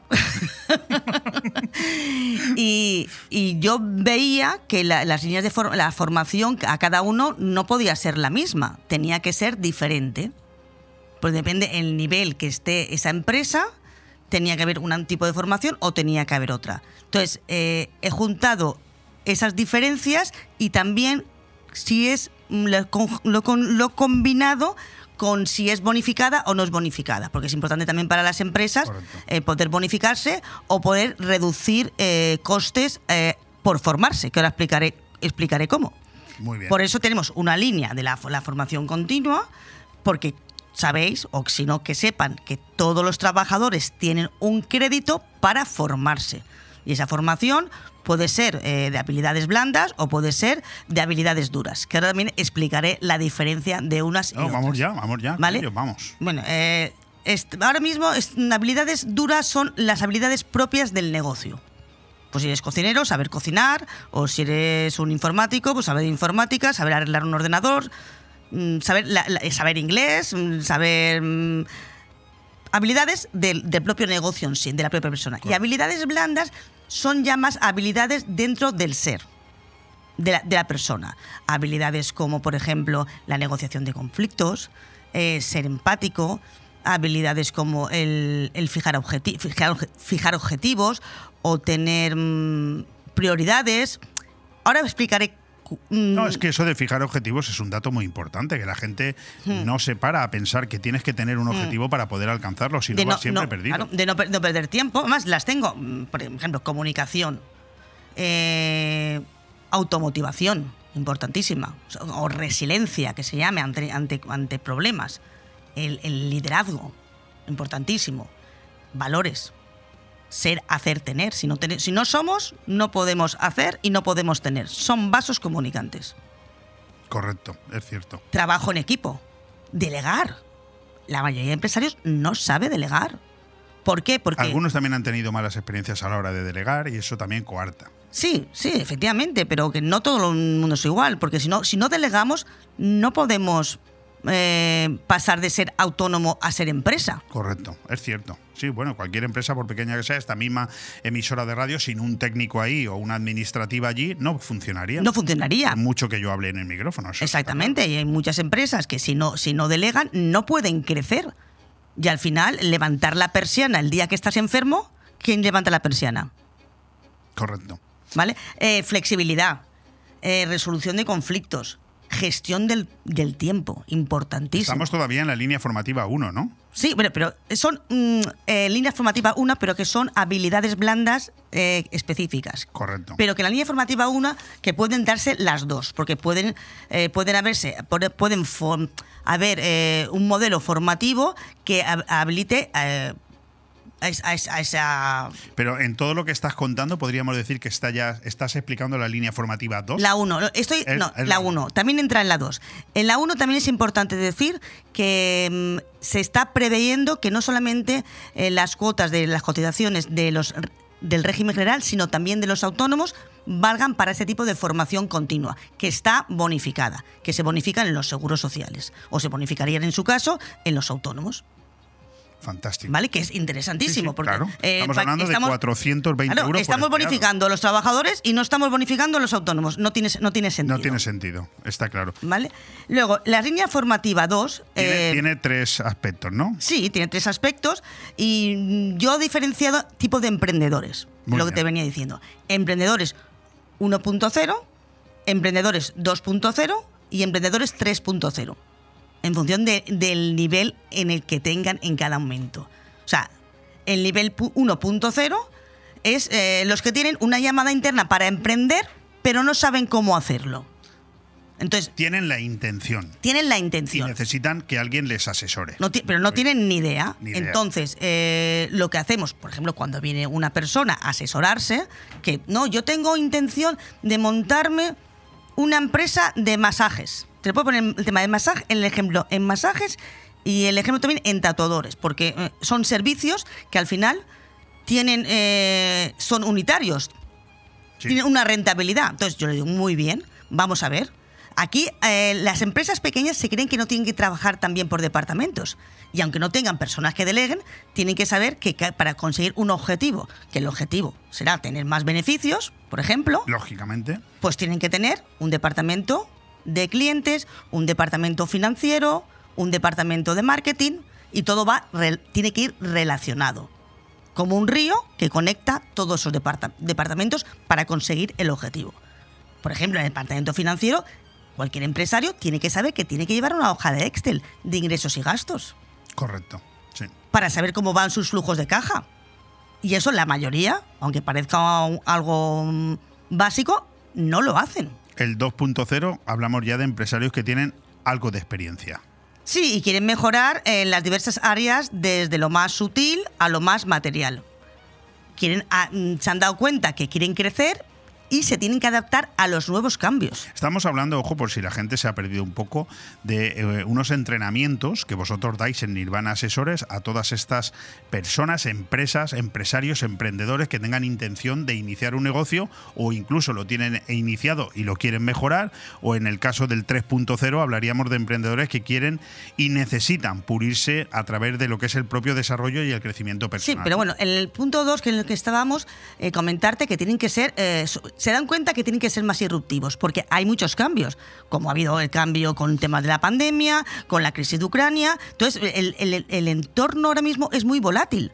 Entonces, dicen, pues, mm, ¿qué está pasando? Se están dando cuenta y están tomando conciencia. Entonces, para, para no estar en la rueda de la rata, pues tienen que hacer cosas nuevas y crear nuevos modelos de negocio. Por ejemplo, en el tema de los tatuajes que te decía antes, el otro día, mm, el último, lo último, sí, esta última semana, vino una persona para decirme que su modelo de negocio no era, no era rentable. Esta tomó conciencia, era el emprendedor 2.0. Entonces, analizamos su modelo de negocio y es lo que te comentaba. O sea, ella estaba, era empresaria, tenía contratado tatuadores, eh, este tipo de perfil se valora mucho, no cobran lo que cobran una nómina, quieren cobrar más, quieren cobrar a razón del servicio, cada uno da un tipo de servicio, con lo cual cada uno tiene una rentabilidad y los costes no le salían. Solución, muy fácil, cooperativa de trabajo asociado de la Comunidad Valenciana. Cada uno, si quiere cobrar en función de, lo, de los masajes o de los tatuajes que hace, lo que tiene que hacer, lo que tiene que ha- que hacer es ser eh, un socio cooperativista. En Que va por, por, por- por es- por ese ingreso. sí. Y no, y no, ese tipo de persona no sabe gestionar, pero ya gestiona al administrador. Muy ya bien. presenta los impuestos el administrador. Sí, sí, correcto, está clarísimo. O sea, en cualquier caso, al final hay que ir a morir a Claro. Asesores para que Claro. cualquier duda te la. Esta te persona lo pudo solucionar porque tenía un local muy grande, entonces podían, ir, mm, podían haber muchos puestos de trabajo para tatuadores. En el caso del masajista, no le tuve que decir que se cambiara de, de local porque no podía practicar este modelo de negocio. Eh, Victoria, estamos eh, con el tiempo cumplido. Yo te pido una reflexión. ¿Cómo, cómo conseguimos emprender? Pues conseguimos emprender, en primer lugar, eh, viendo nuestro don, viendo para lo que servimos, eh, cuál es nuestra misión eh, en la vida. Y cuando conseguimos, conseguimos que nuestra misión y nuestra visión se unan, entonces podemos decir, vamos a emprender. Y luego asesorarte de qué pasos tienes que hacer para emprender, cómo se lleva una empresa, todos los departamentos que tienes que tener cada uno de la empresa, cuál es el objetivo. Y luego, y luego, por otro lado, pues evidentemente hacer todos los cursos de, de de- coaching, de inteligencia emocional, de gestión, de, de gestión del tiempo, importantísimo, y de poner el foco. Pues yo voy a ayudar un poco más a Victoria Villar en, ese, en esa eh, reflexión sobre cómo conseguimos emprender, sobre todo teniendo más capacidad, siendo imparables, tener más capacidad, tenemos que incrementar nuestras cualidades, recursos y las aptitudes que nos van a dar ese potencial, que es algo que construyes tú mismo, ¿no? Tenemos en eso cuatro, cuatro áreas que podemos incrementar nuestra cuota de capacidad. ¿Nos las recuerdas tú? ¿Os las Sí, eh, precisamente. Para todos los, emprendedores. Eh, tenemos un área física. evidentemente, si tú duermes mal una noche, al día siguiente estás mal. Hay que hacer deporte, hay que alimentarse bien. Recordemos que somos lo que somos lo que, lo que comemos, dicen los expertos. Tenemos que tener eh, un enfoque como una habilidad clave. Porque eh, tiene que haber conexiones neuronales para, para poder desa- desarrollar. Por ejemplo, eh, y también un tema emocional. Tenemos que saber controlar las emociones. Cuando tenemos un problema, cuando viene un fuego, tenemos que pararnos como un semáforo. Semáforo rojo, problema. Párate, no contestes. ¿Cuántas veces, Leopoldo, nos llaman por teléfono, empezamos a encendernos, a encendernos y al final acabamos colgándole el teléfono a la persona que- con la que estamos hablando? Tienes Párate en ese momento. Le dices, en este momento no os voy a seguir hablando. Cuando nos veamos, ya lo vemos. Te da tiempo a pararte. A reflexionar. Con, con lo cual, mm, estás bajando al semáforo rojo y al semáforo verde. Cuando estás tranquilo es cuando te llegan esas conexiones neuronales. Cuando la oxitocina ha bajado. Y luego la capacidad para las actitudes normales del negocio. La tecnología, saber escribir, las propias del negocio. Eso lo tienen todos transversalmente. Pero es importante la emocional, que el cortisol tiene que bajar. Yo creo que ha quedado meridianamente claro. Victoria Villar, muchísimas gracias una vez más por tus consejos. Tómate nota, te repito el número de teléfono de Nirvana Asesores, que además es nirvanaasesores.com, la página web, 629-556020 y la propia Victoria Villar te atenderá a través del WhatsApp para resolverte cualquier duda, sobre todo si estás intentando o queriendo montar una empresa o la tienes y quieres mejorar su funcionalidad a través de Emprende Lab, laboratorio de emprendedores. Victoria, muchísimas gracias y nos vemos aquí en dos semanas, aunque sea grabándolo, para hablar de ese afilar el hacha. Muchísimas gracias, Leopoldo. Y lo que quiero ya también es que despierten los empresarios. Por supuesto, sí. Ya que no que ya- tomen conciencia que y que Benidorm no ha podido despierten. despertar. El venidor sigue en el sueño de Morfeo, pero bueno. Un fuerte abrazo. Bon Radio. Nos gusta que te guste. Este verano Escuela y Escuela Show en Terra Natura Benidorm. Ya hemos abierto el plazo de matrícula para la única escuela de verano donde tus hijos podrán disfrutar de parque acuático y parque de animales. Más información y reservas en el 697 255 381 y en escuelaverano@terranatura.com. Vive el verano en Finestrat. Este sábado no os perdáis el concierto de la Orquesta Ensemble de la Mediterránea, compuesta por músicos de la Orquesta de Jóvenes de la provincia de Alicante, agrupación reconocida a nivel internacional con una media de edad de 15 años, que nos trae una selección de piezas consagradas de música clásica hasta el Auditori del Castell. Será este sábado 15 de julio a las 22 horas. Colabora Diputación de Alicante. Vive el verano y la cultura en Finestrat. Porque en Finestrat lo tienes todo. Música En Fabricantes de Sombras ponemos un sí en tu casa o negocio. Sí a sombras inteligentes que ofrecen ahorro económico y energético. Diseño y bienestar a tu alcance con nuestras pérgolas bioclimáticas. Sí a sombras impermeables y resistentes para tu terraza. Toldos y cerramientos también para la lluvia. Sí al sistema Sonfi. Controla tu casa desde tu móvil. Persianas, toldos, control de alarma, luces y mucho más. Sí a Fabricantes de Sombras. Estamos en calle Colón 150 de Villajoyosa o visita nuestra web fabricantesdesombras.com. Aire Fresco, programa patrocinado por Hotel Meliá Benidorm, Fomento de Construcciones y Contratas, Exterior Plus y Actúa, Servicios y Medio Ambiente.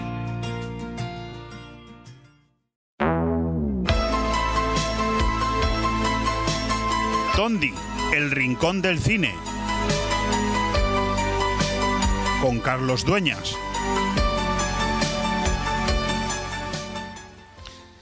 Pocos juguetes y pocos personajes de ficción son tan famosos como Barbie. Para algunos, sus mechones rubios de plástico y su pequeña cintura representan las peligrosas exigencias que la sociedad pone sobre los jóvenes. Para otros, Barbie es una musa de la creatividad en la moda, las profesiones y el juego de roles en los escenarios sociales que los niños notan a su alrededor. Para el resto del mundo, Barbie desafía la categorización, tiene tanto cosas buenas como malas. Si bien puede parecer demasiado alboroto para un juguete, en los más de 50 años de historia, Barbie ha demostrado ser un referente cultural casi omnipresente. La historia de la muñeca más icónica del mundo está entretejida en la cultura pop y las revoluciones que han dado forma al último medio siglo, incluyendo el feminismo, el movimiento de derechos civiles y el progreso de las concepciones de género. Desde su debut en traje de baño en 1959 hasta la colaboración de Balmain Preta Porter de 2022, Barbie es más relevante que nunca. Hoy, Barbie ya no es solo para niñas, ella es más diversa, al igual que Ken, las muñecas ahora están disponibles en una gran variedad, en una gran variedad de cuerpos, tonos de piel y tipos de cabello. Mattel, la compañía que fabrica a Barbie, ha invertido en un futuro más diverso, con la esperanza de que Barbie pueda deshacerse de su imagen exclusivamente blanca y ultra delgada que muchos han señalado como dañina. Bueno, pues ya lo estás viendo. ¿A qué nos vamos a referir hoy en Tondi, el rincón del cine. Barbie, sin lugar a dudas, un capítulo especial con Barbies encantadas y malditas Barbies poseídas. La historia de las Barbies. Querido Carlos Dueñas, ¿cómo estás?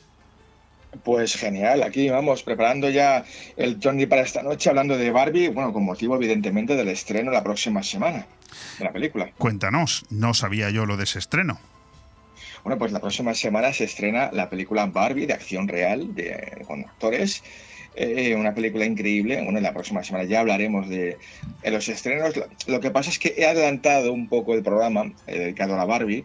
Em, porque las próximas semanas, con motivo de las elecciones, tengo ya previsto hacer otro un poco eh, de eso, evidentemente. Con lo cual, he adelantado una semana el, eh, aunque el estreno ya es en nada, en 7-8 días es el estreno de la película de Barbie, con Margot Robbie, Ryan Gosling de protagonistas, increíble, y una, una película que ha costado un pastizal. Em, y vamos a hablar un poco, a ver, vamos a hablar de la Barbie, de la historia, la curiosísima historia que empezó en Alemania. Para eso traemos a Margaret von Schiller, nuestra invitada de lujo, para que nos cuente un poco los orígenes de la, de la Barbie, que se llamaba de otra, forma, de otra manera al principio, y estaba inspirada en, otra muñeca. Y, y, cómo eh, resurgió este, este fenómeno ¿no? de, y que, bueno, que más que menos ha tenido una Barbie, un Ken o lo que sea, ¿no? Em, bueno, aquí, aquí falta últimamente, querían hacer un poco la, la Barbie republicana, pero bueno, se ve que no llegaron a, un acuerdo con, eh. con, con Mattel, pero bueno, y yo, la veo, yo me imagino ahí con, un lacito amarillo. Yo, sí, con un lacito amarillo, con una camiseta cuatribarrada. Bueno, Carlos, te quería contar que hoy el programa Aire Fresco tiene en el misterio y en los Carlos eh, dos grandes protagonistas. El habitual con Carlos Dueñas, pero hace un rato hemos estado hablando aquí con, con Carlos Bustos, el Centinela del Misterio, otro gran programa de, de, misterio. Que digo que el programa hoy va, va de misterio redoble, ¿no? ¿Qué, qué, qué opinión tienes tú acerca también de, de, de tanto podcast de misterio que en los últimos años está pues prácticamente invadiendo Evox. Es, es lo coherente, era lo esperado, eh, está viniendo bien al sector, está haciendo daño. ¿Cómo lo ves? Hombre, a mí el misterio me encanta y evidentemente Carlos Bustos es una referencia que tiene uno de los programas eh, bandera ¿no? del misterio de, hace ya muchos años, ¿no? Y es un tío que tiene un estilo propio y me gusta mucho. Eh, lo que pasa es que sí es verdad que últimamente pegas una patada a una piedra y salen cuatro programas de misterio. Eh, Tondi, que no te digo ni que sea mejor ni peor, siempre desde que nació tenía vocación de programa de radio, no de podcast, que es diferente. ¿no? Porque un podcast es una cosa y un programa de radio es otra, muy diferente, tú lo sabes. Entonces aquí siempre tuvimos vocación, nacimos ya en una emisora y fuimos creciendo hasta estar aquí en Baum Radio a nivel nacional y felices y, y, no, no, somos ni mejor ni peor que otros, pero tenemos nuestro rollo, nuestro muy estilo muy inimitable y tal. A mí el problema que tienen muchos programas de misterio es que van los cuatro de siempre que van a sacar libro a todos los programas, a cuatro, 40 veces. A mí cuando me llega alguien, oye, que saco el libro, vale, pues de aquí, hablamos de aquí tres meses, porque colega, para estar yo hablando como todos los monos aquí de lo mismo, con, del mismo rollo, paso paso, ¿no? Yo ya yo, yo me ocupo de crear contenidos, y además tú lo sabes, ¿no? Sí, sí, desde eh, luego. Y además el, el, Tondi de hoy lo demuestra, ¿no? Porque eres capaz de sacar contenidos de los, eh, digamos, temas más inverosímiles y, menos, menos proclives a pensar por cualquier, eh, digamos, neófito como, como este que te habla, que seas capaz de, de, bueno, de convertirlo en, en, un, en un elemento del misterio, de la curiosidad Como por ejemplo Barbie hoy, ¿no? Con esas Barbies encantadas. ¿Qué te has encontrado en el programa? es que increíble, de verdad. Eh, bueno, Bauti nos habla de una Barbie en, bueno, que fue motivo de un crimen. Esto vais a flipar, ¿eh? Por culpa de una Barbie. Mm, esto más suele pasar. Además, fíjate que, que entre niños a veces cometen barbaridades por una tontería. Y lo hacen un mundo. Eh, y luego también Laura Vivancos nos habla de Barbies bueno, poseídas, satánicas, malditas, eh, que han hecho, eh, la han usado como, como muñecos de vudú, Barbies, ¿eh?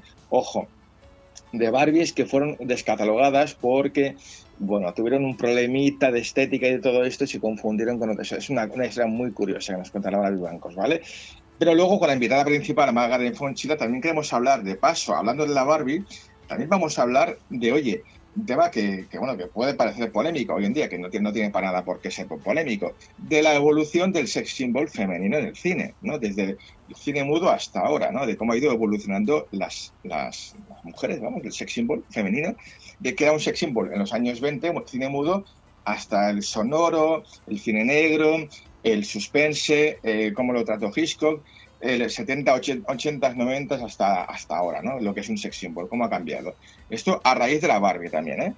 Qué bueno.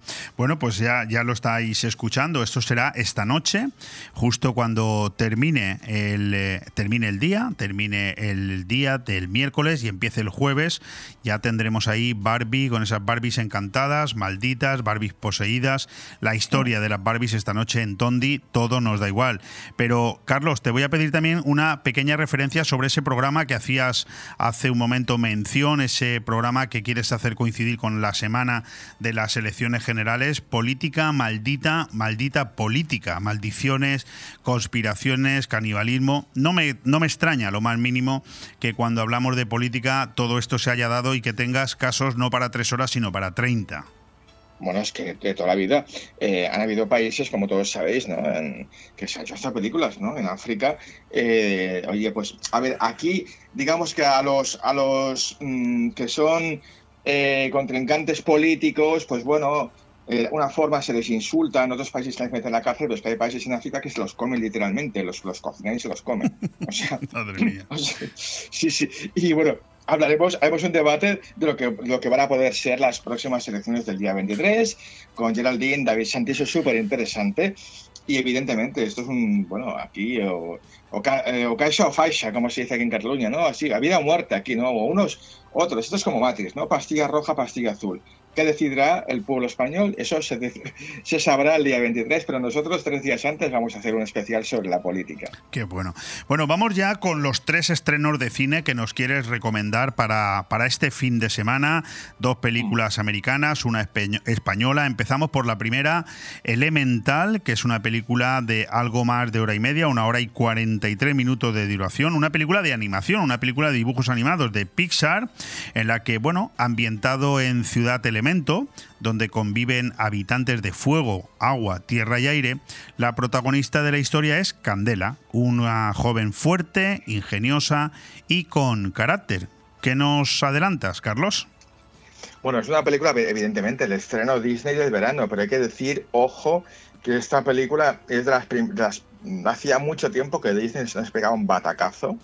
Yo no sé qué pasa este verano, pero, un batacazo tremendo con una película. ¿eh? Y esta ha tenido, pero muy poca, muy poca recaudación. ¿eh? Para ser Disney, una película que está bien hecha, un poco en la línea de las últimas, ¿no? En las que mezclan un poco ciencia, eh, que son lúdicas, que, la gente, los niños aprenden también cosas de, lo que es la vida, pues es un poco de este palo, elemental, ¿no?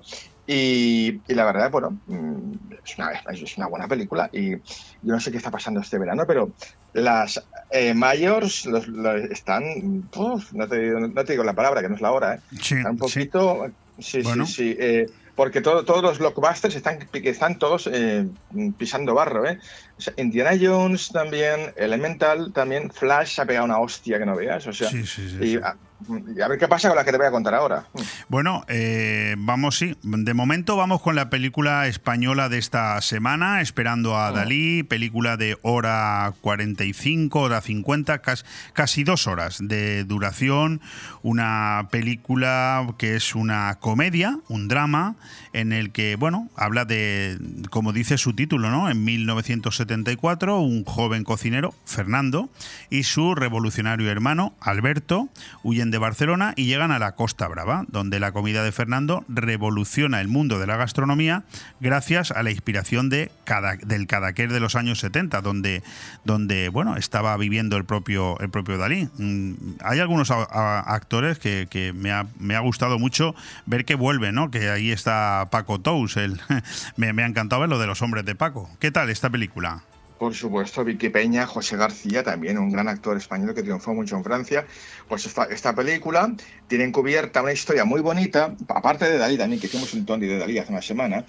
eh, Sí. Aparte de un poco de. ah, Es una película que te habla de Dalí sin que nunca aparezca Dalí, hasta el final, ¿no? Pero en el fondo te está hablando de la historia de los hermanos Adrià, Ferran y Alberto Adrià, que crearon un restaurante, el Bulli, eh, y que su máxima ilus- ilusión era que viniese a, a- degustar la comida eh, Salvador Dalí. Entonces estaban hablando de, de- de- del Bulli, en el fondo, es la historia de Ferran Adrià y de Albert Adrià. Correcto. Bueno, pues es, con ese título nos quedamos y vamos ya al lo que yo considero que es, desde el punto de vista mediático, el gran estreno de la, de la semana. Luego ya veremos en la, en la taquilla Misión Imposible, Sentencia Mortal, parte 1. Vuelve el gran Tom Cruise con una película larga de dos horas y 40 minutos. Bueno, ¿qué decirte? Pues un thriller, una, una película de acción en la que casi prefiero que seas tú, Carlos, quien nos ponga un poco la sinopsis de antemano de lo que vamos a ver? Bueno, pues es una película, fíjate, que eh, larga como un día sin pan, esto que dura casi tres horas, y que, y que ojo, que es la parte uno. O sea que eh, han hecho de una saga, de una parte de una saga, una parte de una parte, porque es parte uno, o sea que la parte dos llega, llega el próximo año, que ya está rodada. ah, ya está rodada también. Sí, sí, por supuesto, aquí, aquí, no, aquí no pierden el tiempo. Eh, y ya está, ya está rodada, les falta una, una parte ya para finalizar que va a tener Dice la secuencia más espectacular la historia de Tom Cruise, la, próxima, pero ojo, en esta se lanza en moto a un acantilado, bueno, él mismo, va a ser siempre, nunca usa dobles. Eh, Tom Cruise, la verdad, a mí me encanta, me ha gustado mucho Tom Cruise siempre, me parece un tío de los... Mm, sí, estoy de acuerdo una contigo. estrella. Y es un peliculón, dos horas y media largas, vertiginosas, alucinantes rodada sin demasiados efectos digitales, que es lo importante, rodada como la, vieja usanza. Y yo creo que esta película sí que realmente va a tener mucha, mucha recaudación la próxima semana. Por cierto, que se estrena hoy, no el viernes, hoy. Hoy, correcto. Bueno, pues con, con, esta información nos quedamos. Te recuerdo Elemental, Esperando a Dalí y Misión Imposible, Sentencia Mortal. Los tres estrenos de cine que nos recomienda nuestro colaborador, eh, Carlos Dueñas, eh, director y presidente presentador de Tondi, Todo nos da igual, el programa de radio que podremos escuchar esta noche, hoy titulado Barbie, Barbies encantadas y malditas. Si no lo puedes escuchar hoy a las 12 de la noche, siempre tendrás la posibilidad de volverlo a escuchar aquí en Bon Radio Venidor los sábados y domingos a las 9 de la noche. Carlos, muchísimas gracias una vez más y la semana que viene nos volvemos a escuchar. Pues a vosotros, un placer como siempre. Chao.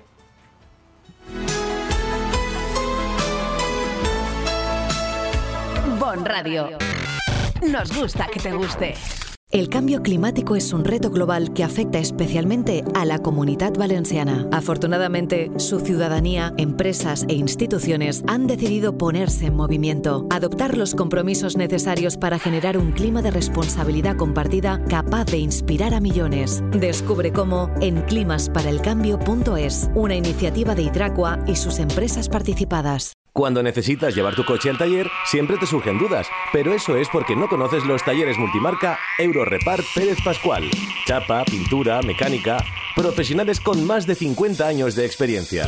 Somos referente en Benidorm y la Marina Baixa. Además, si reparas tu vehículo con nosotros, podrás disfrutar de un vehículo de cortesía sin coste. Pérez Pascual Eurorepar, tu taller de confianza. Visítanos en Avenida Alfonso Puchades número 25, Benidorm. Porque son momentos para compartir, comparte felicidad. Chocolates Marcos Tonda. Comparte con tus clientes, empleados, con la familia y amigos sus exquisitos chocolates tradicionales y gourmets o los nuevos lotes combinados con productos tradicionales. En Villajoyosa, partida Torres junto Rotonda del Puerto y en el centro de Benidorm, calle Alameda Blue, espacio gourmet Marcos Tonda. El prestigio de una marca garantiza la calidad. Chocolates Marcos Tonda. Momentos para compartir. Calidad, clase, carácter, excelencia son sinónimos de restaurante Juan Abril. Porque ¿dónde vas a comer y cenar mejor que en el mismo paseo marítimo de Altea con el mejor trato y servicio deleitándote de una magnífica fideuá con fideo fino con foie, un tartar de atún, de salmón o stick tartar de carne y los más exquisitos arroces de la mejor cocina de siempre? Reserva tu mesa al 96 584 37 22. Restaurante Juan Abril. Paséis del Mediterráneo 14, Altea. Ah, y parking gratuito. Vive el comercio de tu ciudad, el programa que sirve de escaparate para oír y ser oído. Asociaciones y empresarios de todos los sectores tienen aquí la ventana para contar sus éxitos y exponer sus dudas. Vive el comercio de tu ciudad, un espacio patrocinado por la Concejalía de Comercio del Ayuntamiento de Benidorm, las asociaciones AICO y Abreca, Bodegas Bocopa y Chocolates Marcos Tonda, cada miércoles de una y media a 2 de la tarde y en redifusión de 10 y media a 11 de la noche.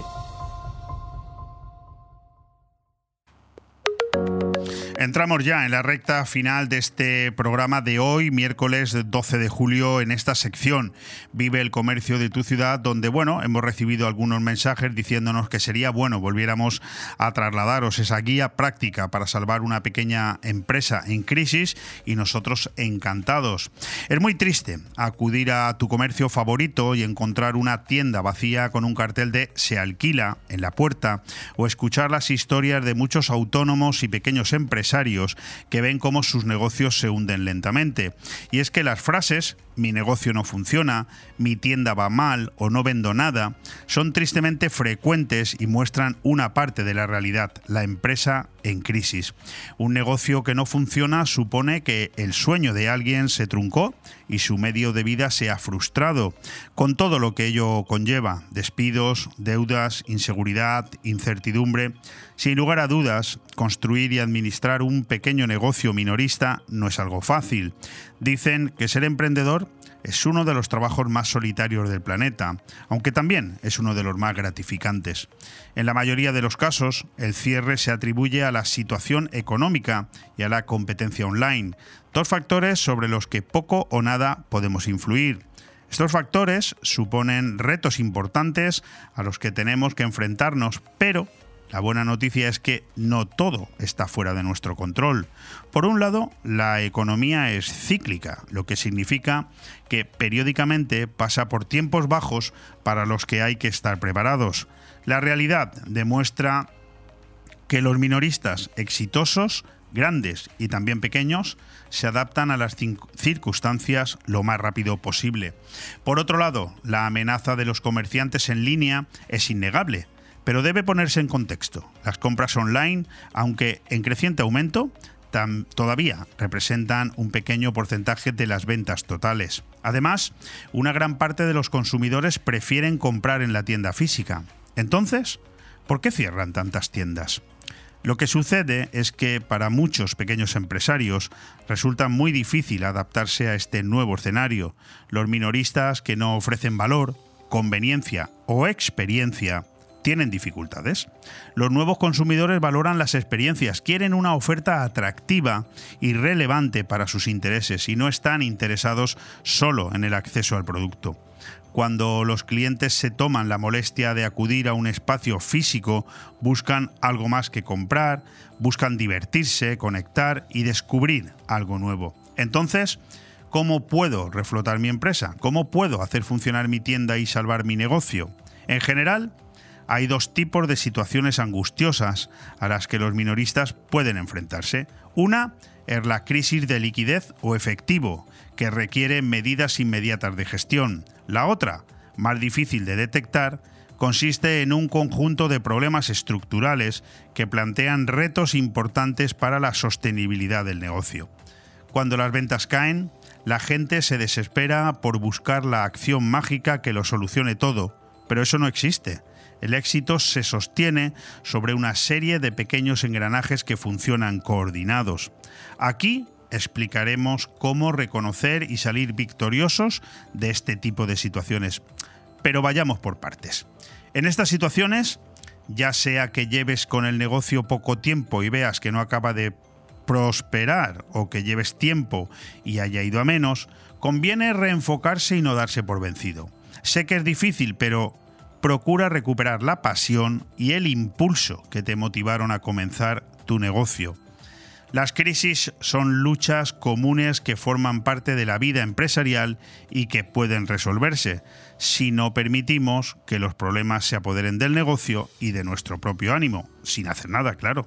Pero antes, es muy importante dar un paso atrás y observar el estado general del negocio para identificar las raíces del problema. En esta guía compartiremos contigo información reveladora para no darse por vencido demasiado rápido en los momentos difíciles y para tener más opciones a la hora de tomar decisiones acertadas. Así que mucho ánimo. Este ha sido el primer capítulo. La semana que viene continuaremos con eh, las principales causas de fracaso empresarial para seguir analizando eso que te acabo de contar. Eh, de qué manera una guía práctica puede salvar una pequeña empresa en crisis. Bon Radio. Nos gusta que te guste. Big Mat Aliazul, la tienda profesional de la construcción. Pide el catálogo de jardín de Big Mat Aliazul con lo mejor en barbacoas, riego, toldos, iluminación, cobertizos y todo tipo de herramientas con los mejores precios y la mejor financiación. Y si estás pensando en reformar tu piscina, también Big Mat Aliazul. Ah, y descubre cómo llevarte viajes gratis y sin sorteos simplemente por comprar en Big Mat Aliazul. En Benidorm y Villajoyosa, Big Mat Aliazul y en bigmataliazul.es. Allá donde mires, arriba o abajo, Grupo Pecal lo tiene que ni pintado. Y nunca mejor dicho, ahora las paredes y suelo de tu garaje relucirán como nunca. Además de realizar pavimentos industriales y deportivos, impermeabilización y rehabilitación de superficies y fachadas, el mundo de la pintura no tiene secretos para nosotros. Entra en pecal.es y decide de qué manera podemos ayudarte. Grupo Pecal, desde Altea, para todo el mundo. Vive el comercio de tu ciudad, el programa que sirve de escaparate para oír y ser oído. Asociaciones y empresarios de todos los sectores tienen aquí la ventana para contar sus éxitos y exponer sus dudas. Vive el comercio de tu ciudad, un espacio patrocinado por la Concejalía de Comercio del Ayuntamiento de Benidorm, las asociaciones AICO y Abreca, Bodegas Bocopa y Chocolates Marcos Tonda, cada miércoles de una y media a 2 de la tarde y en redifusión de 10 y media a 11 de la noche.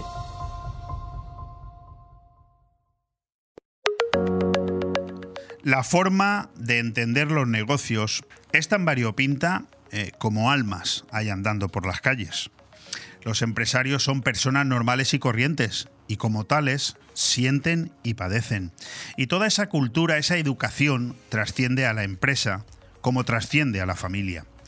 Hace ya unos cuantos años que tuve el placer convertido en honor con el paso del tiempo de conocer a Juan Miguel Rodríguez, conocido por todos en encuentros empresariales cariñosamente como Juanmi de Pecal.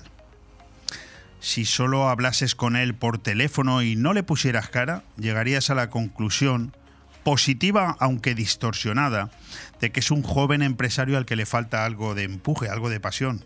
Bueno, una vez lo tienes delante y entablas con él algo más que una simple y corta charla, deduces que estás ante un modelo a seguir, un profesional experimentado en su materia que dedica su labor, que dedica a su labor y a su causa muchas horas al día y le pone tanta pasión como cuando habla de sus hijos, momento en el que su sonrisa achica sus pequeños ojos y te hace sentir que estás delante de alguien que vale mucho la pena. Es este el espacio adecuado aquí, en Vive el Comercio de tu ciudad, para presentar a este tipo de modelo de empresarios capaces de generar muchos puestos de trabajo y seguir aumentando su nivel de segmentos a cubrir. Ahora lo entenderás, sin alzar la voz y sin dar jamás sensación de agobio, que seguro alguna vez lo tiene, pero lo importante es que no lo transmite. Lo dicho, un ejemplo a seguir. Pues bienvenido, Juanmi. Buenas tardes, muy bien. Muchas gracias por invitarme. Yo, yo te iba a preguntar si me he equivocado mucho yo en la descripción que he hecho. Uf, no sé. ¿Tú, tú sabrás. José María García que dice, tu halago me debilita, ¿no? Cuando... Hombre, de vez en cuando que a uno le digan alguna cosa que no sea un improperio o, o, una llamada de teléfono precipitada o que te cuenten un problema, oye, de vez en cuando tampoco está mal, ¿no? Bueno, de vez en cuando, sí. Ya se encarga mi madre de decirme, oye, que esto no lo haces bien, oye, que no me dedicas tiempo, oye, que... Oye, que tampoco vienes tanto por aquí, viniste una vez el año pasado y ahora otra. Oh, una vez al año, dos veces, está bien. Está ¿no? bien, está uh -huh. bien. Bueno, hablemos de Becal que al final eres el gerente de esta empresa y nosotros aquí no tenemos que dar por hecho que todo el mundo que nos escucha nos conoce y es uh -huh. importante que le recordemos. Ya estuviste aquí en una ocasión, como acabo de decir, pero quiero que nos vuelvas a, a describir eh, lo que hacéis en tu empresa. Exactamente, ¿qué es Pecal? Pecal realmente son dos empresas, una que nos dedicamos al, a la gestión de aparcamientos, tenemos dos en Altea, la plaza del ayuntamiento y lo, está debajo de la plaza de la Pau, que mucha gente a lo mejor no la conoce, pero es donde está la notaría y enfrente más o menos de Mercadona. Y luego en Benidorm tenemos uno en la zona del Rincón de Lois. Eso es el tema de, gestión de aparcamientos. Y luego, eh, realmente lo que hemos hecho toda la vida es eh, el tema relacionado con la construcción. Pues básicamente es pavimentar aparcamientos y nave, que la resina esta que se pone cuando vas al corte inglés o Mercadona, ves los aparcamientos esos, que pues ese tipo de pintura, esa resina, y luego impermeabilización de todo tipo de superficies, sobre todo en las terrazas lo que más, pero bueno, se hacen aljibes, se hacen jardineras, se hacen otro tipo de, de superficies también. Y fachadas, sobre todo en Altea. En Altea hacemos más fachadas que, que aquí en Benidorm. También nos Yo, conocen. yo estoy seguro que la gente que te está escuchando hablar ahora entiende lo que yo he querido decir al principio, cuando hacía esa introducción. Ah. Digo, es que si no, si no lo conoces, si lo tienes solamente al teléfono, dirás, bueno, pues este es un hombre que, que le cuesta hasta explicar lo que hace, ¿no? Y luego te das cuenta de, o no, o no sé si te das cuenta, pero eh, está llevando una gran empresa que tiene muchas áreas de trabajo, que desarrolla una gran gestión, pero incluso a la hora de explicarlo, er- eres demasiado humilde, Juanmi. eres demasiado humilde. Es que no sé, yo me veo así, yo no me veo de otra. No, y ya lo tengo claro. y cuando hablo gente que, que yo lo veo, digo, uff, esos son mis modelos a seguir. Todos son más humildes que yo, entonces digo, bueno.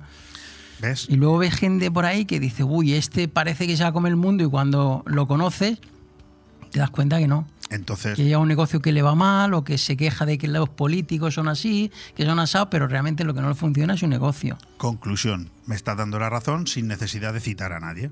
Es decir, a veces el más humilde es realmente el modelo a seguir. Es lo que yo he explicado cuando... cuando yo, no es que yo no tengo... ¿Sabes lo que pasa? Que yo tengo también ya una edad. ¿no? Y es que no, no me hace falta engañar a nadie, no me hace falta mentir. Y es verdad, yo cuando te conocí, pues saqué una primera impresión de ti y luego cuando te he ido conociendo he dicho, bueno, este hombre, este hombre es la hostia. Si este hombre lleva, lleva un montón de cosas hacia adelante, eh, una agenda impresionante. Cuando tú hablas de tu familia, la gente no, no sé si te está viendo, estamos saliendo también por vídeo, pero cuando tú hablas de tus hijos, a ti se te pone un aura en la, en la cara, que yo no sé si eso te lo ha dicho alguna vez, pero yo lo he notado. Y eso ahora hablaremos un poquito, porque yo sé que si no hablamos de tus hijos y de tu mujer, luego tu mujer cuando escuche la radio va a decir, tú no vas más. Pero la última, mi hermana también dice, oye, es que de mí no dicen nada. Bueno, pues ahora vamos a hablar, vamos a hablar un poco de todos. ¿Cuándo nace Pecal? Pecal realmente como tal nace Bueno, en el si no 96. estoy diciendo el nombre correcto, olvídalo. ¿Cuándo nace tu empresa? Sí, realmente hemos estado siempre. Yo nací en el 87, cuando vine la mili, me fui a trabajar a un hotel, pero como yo venía ya de hacer impermeabilizaciones y tal, y el hotel pues hacías turnos, mañana, tarde, librarse entre semana, pues yo ya empezaba a hacer mis chapucillas y tal y cual. Entonces ya en el 96 ya es cuando creamos la primera empresa que es Parking Altea. Claro, tu- tus hijos llevan un apellido también ilustre, como es Siscar, ¿no? Es- entiendo que es el nombre de, el apellido de, tu mujer. claro. Sí, sí. Porque Impermeabilizaciones Siscar también ha sido o sigue siendo una gran empresa en esta comarca.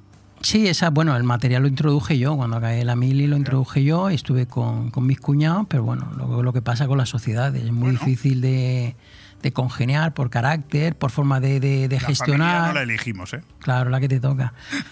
Entonces, pues bueno, yo ahí me salí, el producto se quedó, se quedó allí y bueno, ellos siguen, siguen haciéndolo. ¿Qué áreas cubrís? En- has citado algunas, pero mm, ¿cuáles son las áreas principales de negocio de Pecal? Mm, El tema de pavimentación de garajes e impermeabilizaciones, eso es lo que más, lo que más facturamos. Lo que más te lleva un poco de, de cráneo, ¿no? Porque Mm. no se lo voy a decir a la gente ahora en directo, o sí, que cada vez que quedo contigo pasa algo y no nos podemos Sí, ver. pues puedes decir. si es que ¿Eh? Pero fíjate, hoy he llegado 10 minutos antes, que he podido aparcar hasta la puerta. Yo lo tenía todo preparado, incluso tu teléfono digo, por si, pues claro, hoy no puede fallar, hoy tenemos una entrevista o, o- o estás aquí o te llamo por teléfono, pero cada vez que intento quedar con Juan Miguel eh, pasa algo. Eh, Leopoldo, me acaba de salir un problema en Calpe, en Benissa, en Guadalés, me tengo que ir. Digo, bueno, pues nada, ya, ya nos veremos en alguna ocasión. Eh, ¿Por qué esa evolución de, de las diferentes disciplinas de tu empresa? Porque tú naces hace, como acabas de decir, 30 o 40 años haciendo una cosa, pero progresivamente vas haciendo más. ¿Cómo, cómo llega eso? El origen realmente, la, la impermeabilización y la- iba, iba junto con, con la pavimentación. Entonces, claro, los materiales eran, no tienen nada que ver con lo que hay ahora. Ahora hay una gama extensa de, materiales. Entonces, yo empecé a trabajar en, en Aloha, que era una empresa de impermeabilizaciones, y hacemos pues alguna pista de tenis o algún garaje con lo, con lo que había entonces. Estoy hablando del año 82. Entonces, claro, cuando yo esto lo, lo traslado a, mi empresa, seguimos igual, haciendo impermeabilizaciones y eh, algún pavimento que, que salía. Claro, eso se ha ido desarrollando, los materiales han mejorado, entonces impermeabilización y pavimento seguimos haciendo. En Altea, que es cuando cojo el primer aparcamiento, el de la plaza del ayuntamiento, impermeabilizamos lo que era la cubierta del ayuntamiento y pintamos el parking. Y era una empresa de Madrid que cogió la concesión, luego mm, aquí hubo una empresa que se iba a hacer cargo de la, de la gestión, pero se equivocaron. Yo, yo me acuerdo que vi las letras que habían firmado, pues entonces se firmaban letras todavía, te estoy hablando del año 94. Y sin ser tu sector, ya dijiste aquí, Claro, digo, pues oye, era joven, digo, tengo que, digo, a ver qué pasa. Y bien, fueron unos años muy duros, pero está el parking ese que estaba muy mal hecho y sigue mal hecho, pero bueno, yo gestiono lo que puedo, ¿no? Lo que tengo ahí, ¿no? Pero fíjate qué curioso lo que estás contando, sobre todo para que el oyente, que, en ese momento a lo mejor hay un joven emprendedor, aunque dice, oye, ¿y yo a qué, a qué me puedo dedicar? Bueno, impermeabilización eh, te lleva a pavimentación o, o ambas en su conjunto y haciendo, desarrollando esas áreas que son realmente las que tú controlas, te das cuenta de que te encuentras con otro tipo de negocio que en principio ni controlas ni esperabas entrar en él y hoy es uno de tus principales negocios como es la gestión de aparcamientos, ¿no? Así es, sí. Claro. Ahora ya me pido un poco ya mayor para decir, "Uf, me embarco, pero es que entonces me, me- me apasionaba, o sea, meterme y me metía, pues eso, dedicándole un montón de horas, dedicándole y perfeccionando. Y bueno, luego llegamos a llevar en Finestrat y en la vila, llegamos a llevar cinco aparcamientos. O sea que no, no, no es poco. Eh, ¿Ha habido en tu trayectoria... No es, una, no, es, no es una pregunta negativa. ¿eh? Yo a veces este tipo de respuestas las agradezco sobre todo para aprender. ¿En tus años de, de profesional, de, empresario, ha habido algún paso atrás? ¿Ha habido algún momento en el que alguna decisión te has equivocado y, te ha tocado dar un paso atrás sin, sin que eso haya supuesto... eh, fíjate que dicen en Estados Unidos, dicen que el que, el, el que no se equivoca no es un buen empresario y el que no se arruina alguna vez realmente no, no, no es un buen empresario, fíjate. Hombre, paso atrás no, pero lo hemos pasado muy mal. Yo miro a veces atrás, sobre todo cuando compré la concesión del parking, porque claro, es una empresa Madrid que ya la concesión, cuando pasan unos años me dice, oye, ¿por qué no me compras la concesión? Lo que pasa en los ayuntamientos, estamos hablando del 2005, que era todo, todo muy bonito, todo funcionaba muy bien, tal. Yo iba, ¿Y cómo cambió todo luego en poquito Claro, tiempo? al eh? ser una concesión municipal yo tenía que ir a hablar con, en ese caso era Miguel Ortiz, el alcalde de Aldea, pero no me hacían ni caso. Oye, que quiero comprar la concesión. Vale, vale, eh, ya la metemos en pleno el mes que viene. El mes que viene, uf, es que hay otros temas más importantes, ya lo metemos el mes siguiente. Y así hasta el 2008. Justamente cuando yo compro la concesión es cuando se viene todo abajo. Qué mala suerte, tío. es Entonces, claro, Estaba, fueron- temi- estaba temiéndome la respuesta. Tres o cuatro años que, hombre, gracias a Dios no nos arruinamos, pero lo pasamos muy mal. Cuando echas la vista atrás te, te da miedo. ¿no? El dinero justo, pagar las nóminas, pagar la seguridad social y no te queda nada. Y otra vez, vuelta a empezar el mes y... Terrible, ¿eh? Pero bueno, eso curte al empresario también, Hombre, ¿no? claro, eso es lo que realmente, porque si te sale todo bien, te crees que eres, que eres Dios. El rey del mambo y luego, y luego, perdón por el taco, luego la hostia es mayor, ¿eh? Claro, es así. O sea, tú aprendes de los errores y nosotros estamos todos los días aprendiendo cuando te equivocas, que te sale una cubierta que... que- Bueno, a eso me refería con el paso atrás. No es, igual no me he explicado. Es, es Mm. sí, no, pero te he entendido, te he entendido, claro, es así. eh, claro. es la mejor manera de entender son los palos que uno, Uno, se lleva. uno aprende a base de eso, de, de equivocarse y de que salgan las cosas mal y de solucionarlo y de a veces digo, "Jo, cago en Bueno, eres par-". un empresario al- alteano, naces en Altea, pero No. hoy, hoy- bueno, Perdona. de, de Polop, Bueno, yo nací en Huelva. en Huelva. En Moguer. En Moguer, fíjate, buenas Mm. fresas, ¿no? Sí, hombre. Pueblo empresa. Juan Ramón Jiménez. Sí, correcto. Pero digo que al final, bueno, mm, tu, tu empresa. mm, Sí, nacimos en Altea. En Altea, eh, pero hoy eres un empresario que está afincado en toda la Marina Baja, en la provincia de Alicante, e incluso los tentáculos de Pecal llegan fuera de la, de la propia comunidad valenciana, ¿no? Sí, a veces salimos fuera de, de la comunidad. Lo único que aquí hay tantísimo trabajo que realmente intento centrarme aquí. Dice- dices que no a trabajos. Últimamente sí hay que decir que no a algunos, porque es que no, no llegamos, no llegamos a más. ¿Y, y Entonces cómo, se, prefiero... cómo- cómo se te queda el cuerpo? Tú, tú que lo has pasado tan mal, cuando ahora de repente tienes que decir que no a algo, te quedas así como diciendo, uff, qué mal. Qué, Claro, te, te quedas mal porque parece, mira este como, que arrogante o que, que sobrado va, ¿no? Pero es que no... no cuando no la gente quizás no sabe que tú eres el primero que sufre por decir que no. Claro, sí, sí. Porque un empresario no dice que no a nada siempre y cuando crea que puede tener un beneficio, ¿verdad? Claro, pues si dices así, ya, dices, si ya voy colapsado con todo lo que tengo, ya no llego más y le voy a decir que sí, le, voy, a voy a quedar, voy a quedar mal, no voy a poder atenderlo y todavía, si, últimamente estamos diciendo a bastantes trabajos que no, pero por eso, porque no, con lo que tenemos, estamos firmando ya para el año que viene y cosas así. Entonces, ¿Qué está, qué pasando en el mundo de la economía, en el mundo de la empresa, que hemos pasado de no tener trabajo, de casi arruinarnos, a, a tener que decir que no a trabajo cuando estamos viendo por otro lado que hay 3 millones de parados, que luego no es verdad porque la gente está sin personal? Tú cuando te pones a todo, metes todos esos datos en la bola y da vueltas, ¿a qué conclusión llegas? Aquí hay mucha construcción. Es verdad que en Benidorm tú no ves muchas grúas, que quitando un poniente no se ven muchas. En Altea prácticamente nada, no se habrá un edificio en construcción o algo. Pero sí que es verdad que hay muchísima reforma, muchas casas, muchos chalés. En Finestrat, en Polop se está construyendo mucho. Y eso creo que unido a la falta de mano de obra hace que, que los que estamos medio funcionando pues tengamos muchísimo trabajo. Bueno, pavimentos, pintura, impermeabilización, fachadas, gestión de aparcamientos. Aquí el bueno y el humilde de Juanmi dice, no, si yo no, eh, poca cosa, ¿sabes? Y yo eh, nada más que de leerlo ya me canso, porque esto ya es terrible. Bueno, parece una locura dicho así, ¿no? Pero, pero tiendo a pensar que hay sinergias entre todos estos temas. Es decir, no tienen mucho que ver entre sí, pero a la misma vez son sinérgicos. Es decir, eres capaz de llevarlos todos sin que te vuelvas loco. Ah, pues están muy relacionados. Hombre, los aparcamientos, por lo que digo con mi hermana, que luego decía, es que no, pues normalmente el del parking del ayuntamiento está, está ella, otra chica Ana, que lleva 29 años con nosotros, que prácticamente lo lleva, o, o llevan un porcentaje muy alto, ¿no? Entonces yo le dedico a, a pegar un vistazo. Tu hermana es una gran persona, ¿no? Hombre, claro. Loli, ¿eh? Loli, que coste que lo tenemos claro los dos, ¿eh? que no quiero yo luego problemas. Eh, eh, ¿Cuáles son las áreas que, que te ocasionan más trabajos de todas estas que hemos dicho? La de la construcción. ¿Y, y cómo, cómo, cuéntanos, cómo lo solucionas?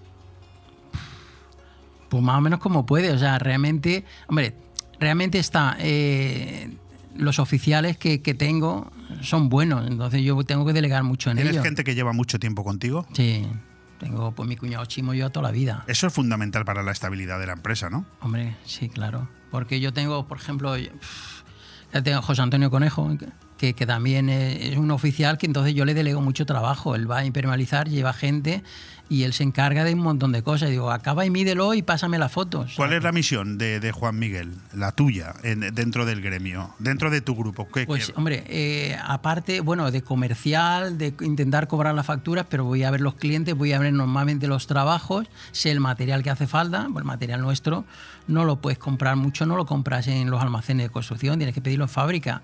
Entonces, eso tienes que Muy estar importante. pendiente de comprar material que cuando llegue, cuando tengas que empezar la obra, tengas todo el material preparado aquí. ¿Tenéis mucha repetición de clientes? Porque fíjate, hablamos de pavimentos, hablamos de pintura, hablamos de impermeabilización, de gestión de fachadas, sobre todo en Altea, de, de gestión de aparcamientos. ¿Lo vuestro es crear o, o también es mantener? Sobre todo es crear, pero que si hay una parte de, de- de mantenimiento cada X tiempo, pues te llaman a lo mejor para, para algún tipo, sobre todo los hoteles, a lo mejor pues eh, la zona de, de las piscinas o alrededor, pues tienes que darle un pavimento que dura a lo mejor dos, tres años, pues tiene muchísimo desgaste, entonces tienes que volver a, cada X tiempo tienes que volver por, por ciertos hoteles. ¿eh? ¿Mucha plantilla? Ahora somos 12 más alguna subcontrata solamente en construcción. Solo llegamos 20. Es que más de 20 yo no puedo llevar. Ves, ves. Pues ya no abarco. Correcto. Y, claro, y luego gente del aparcamiento que en verano te puedes poner fácilmente en 8 o 10, te vas a... Muchos problemas con el personal, lo digo porque no hay un solo empresario que pase por aquí que no se queje últimamente. ¿O no es tu, no es tu caso? No, tengo gra- eh, gracias a Dios o, o- o estoy gestionándolo bien, pero intento que estén contentos, pagarles dentro de lo que es el mercado, porque a lo mejor se merecerían cobrar algo más, pero claro, el mercado es el que hay, tampoco puedo... Correcto. Pero normalmente todas las nóminas están por encima de, de convenio, todas, desde un peón hasta, claro, los oficiales tienes que mimarlos más, porque es que es normal, son los que te sacan rendimiento y te sacan trabajo. ¿Cómo fue el 2022 en Pecal? Fue muy bueno, fue el año que más hemos facturado. Eh, no tiene nada que ver que te anunciaras aquí, ¿no? Eso, eso, eso. No lo sé. no, no, eso no lo puedo valorar, pero, hombre, pero yo creo que coincidimos la mayoría de gente, no digamos la construcción. Me pasa con todos los que pregunto, el 2022 fue extraordinario. Oye, ¿piensa ya Miguel en la jubilación dorada y merecida o todavía no lo piensas? No, mientras físicamente, como decía Chiqui, y mentalmente esté bien, no, no pienso. No piensas. No, cada vez me está, está Miguel, está Cristian. ¿Te bueno, ayudan tus hijos? Sí, me ayudan bastante, claro. Bueno, tienes un hijo que es un lince en la gastronomía y ahora tienes otros que manda, que manda en Polop, es decir, concejal de juventud, de limpieza, de fiestas. Sí, Lo- los- tiene- los tiene- eh, tiene bastante, Estás ¿eh? haciendo bien las cosas, ¿eh? Estás colocando los peones bien, ¿eh? Es joven, que, que trabajen y que vean ellos. Y luego a partir de ahí ya, pues cuando ellos estén más sueldos, ya cojan más, dijéramos, puedan ejercer más actividad, pues que tiren adelante. Yo es que como le he ido cogiendo poco a poco, pero yo sé que si eso se lo suelto de golpe, se me, va- se me van. Me dicen, este está loco. Bueno, no tenemos tiempo para más. Eh, yo quería darte las gracias, Juan Miguel, por haber estado aquí un ratito, por habernos comentado cuál es el presente, el pasado, que siempre es importante, y sobre todo el futuro de Pecal, en el que vemos escuchándote que la cosa va bien. Y por lo tanto, pues nada, darte las gracias por estar aquí. Y hombre, a ti por invitarme. Yo siempre hablar contigo, siempre me lo paso bien. Entonces no, no, no, no vengo ni me pongo nervioso ni nada. Es como... Bueno, pues eh, no nos queda tiempo para más. Muchas gracias. Eh, quiero darle las gracias a Carlos Bustos, el centinela del misterio, que ha estado hoy aquí con nosotros en este programa. También a Victoria Villar en un café con empresarios, que nos ha hablado de subvenciones, Emprende Lab, que siempre es importante escucharlas. Ahora a Carlos Dueñas con Tondi, el Rincón del Cine, presentándonos el programa de esta noche y los estrenos de cine más importantes para este fin de semana. Y en esta sección de Vive el De tu ciudad, donde hemos tenido el lujo de conversar con Juan Miguel Rodríguez, cariñosamente para todos, Juanmi de Pecal, esa gran empresa. Un fuerte abrazo mañana aquí a la misma hora. Hasta mañana.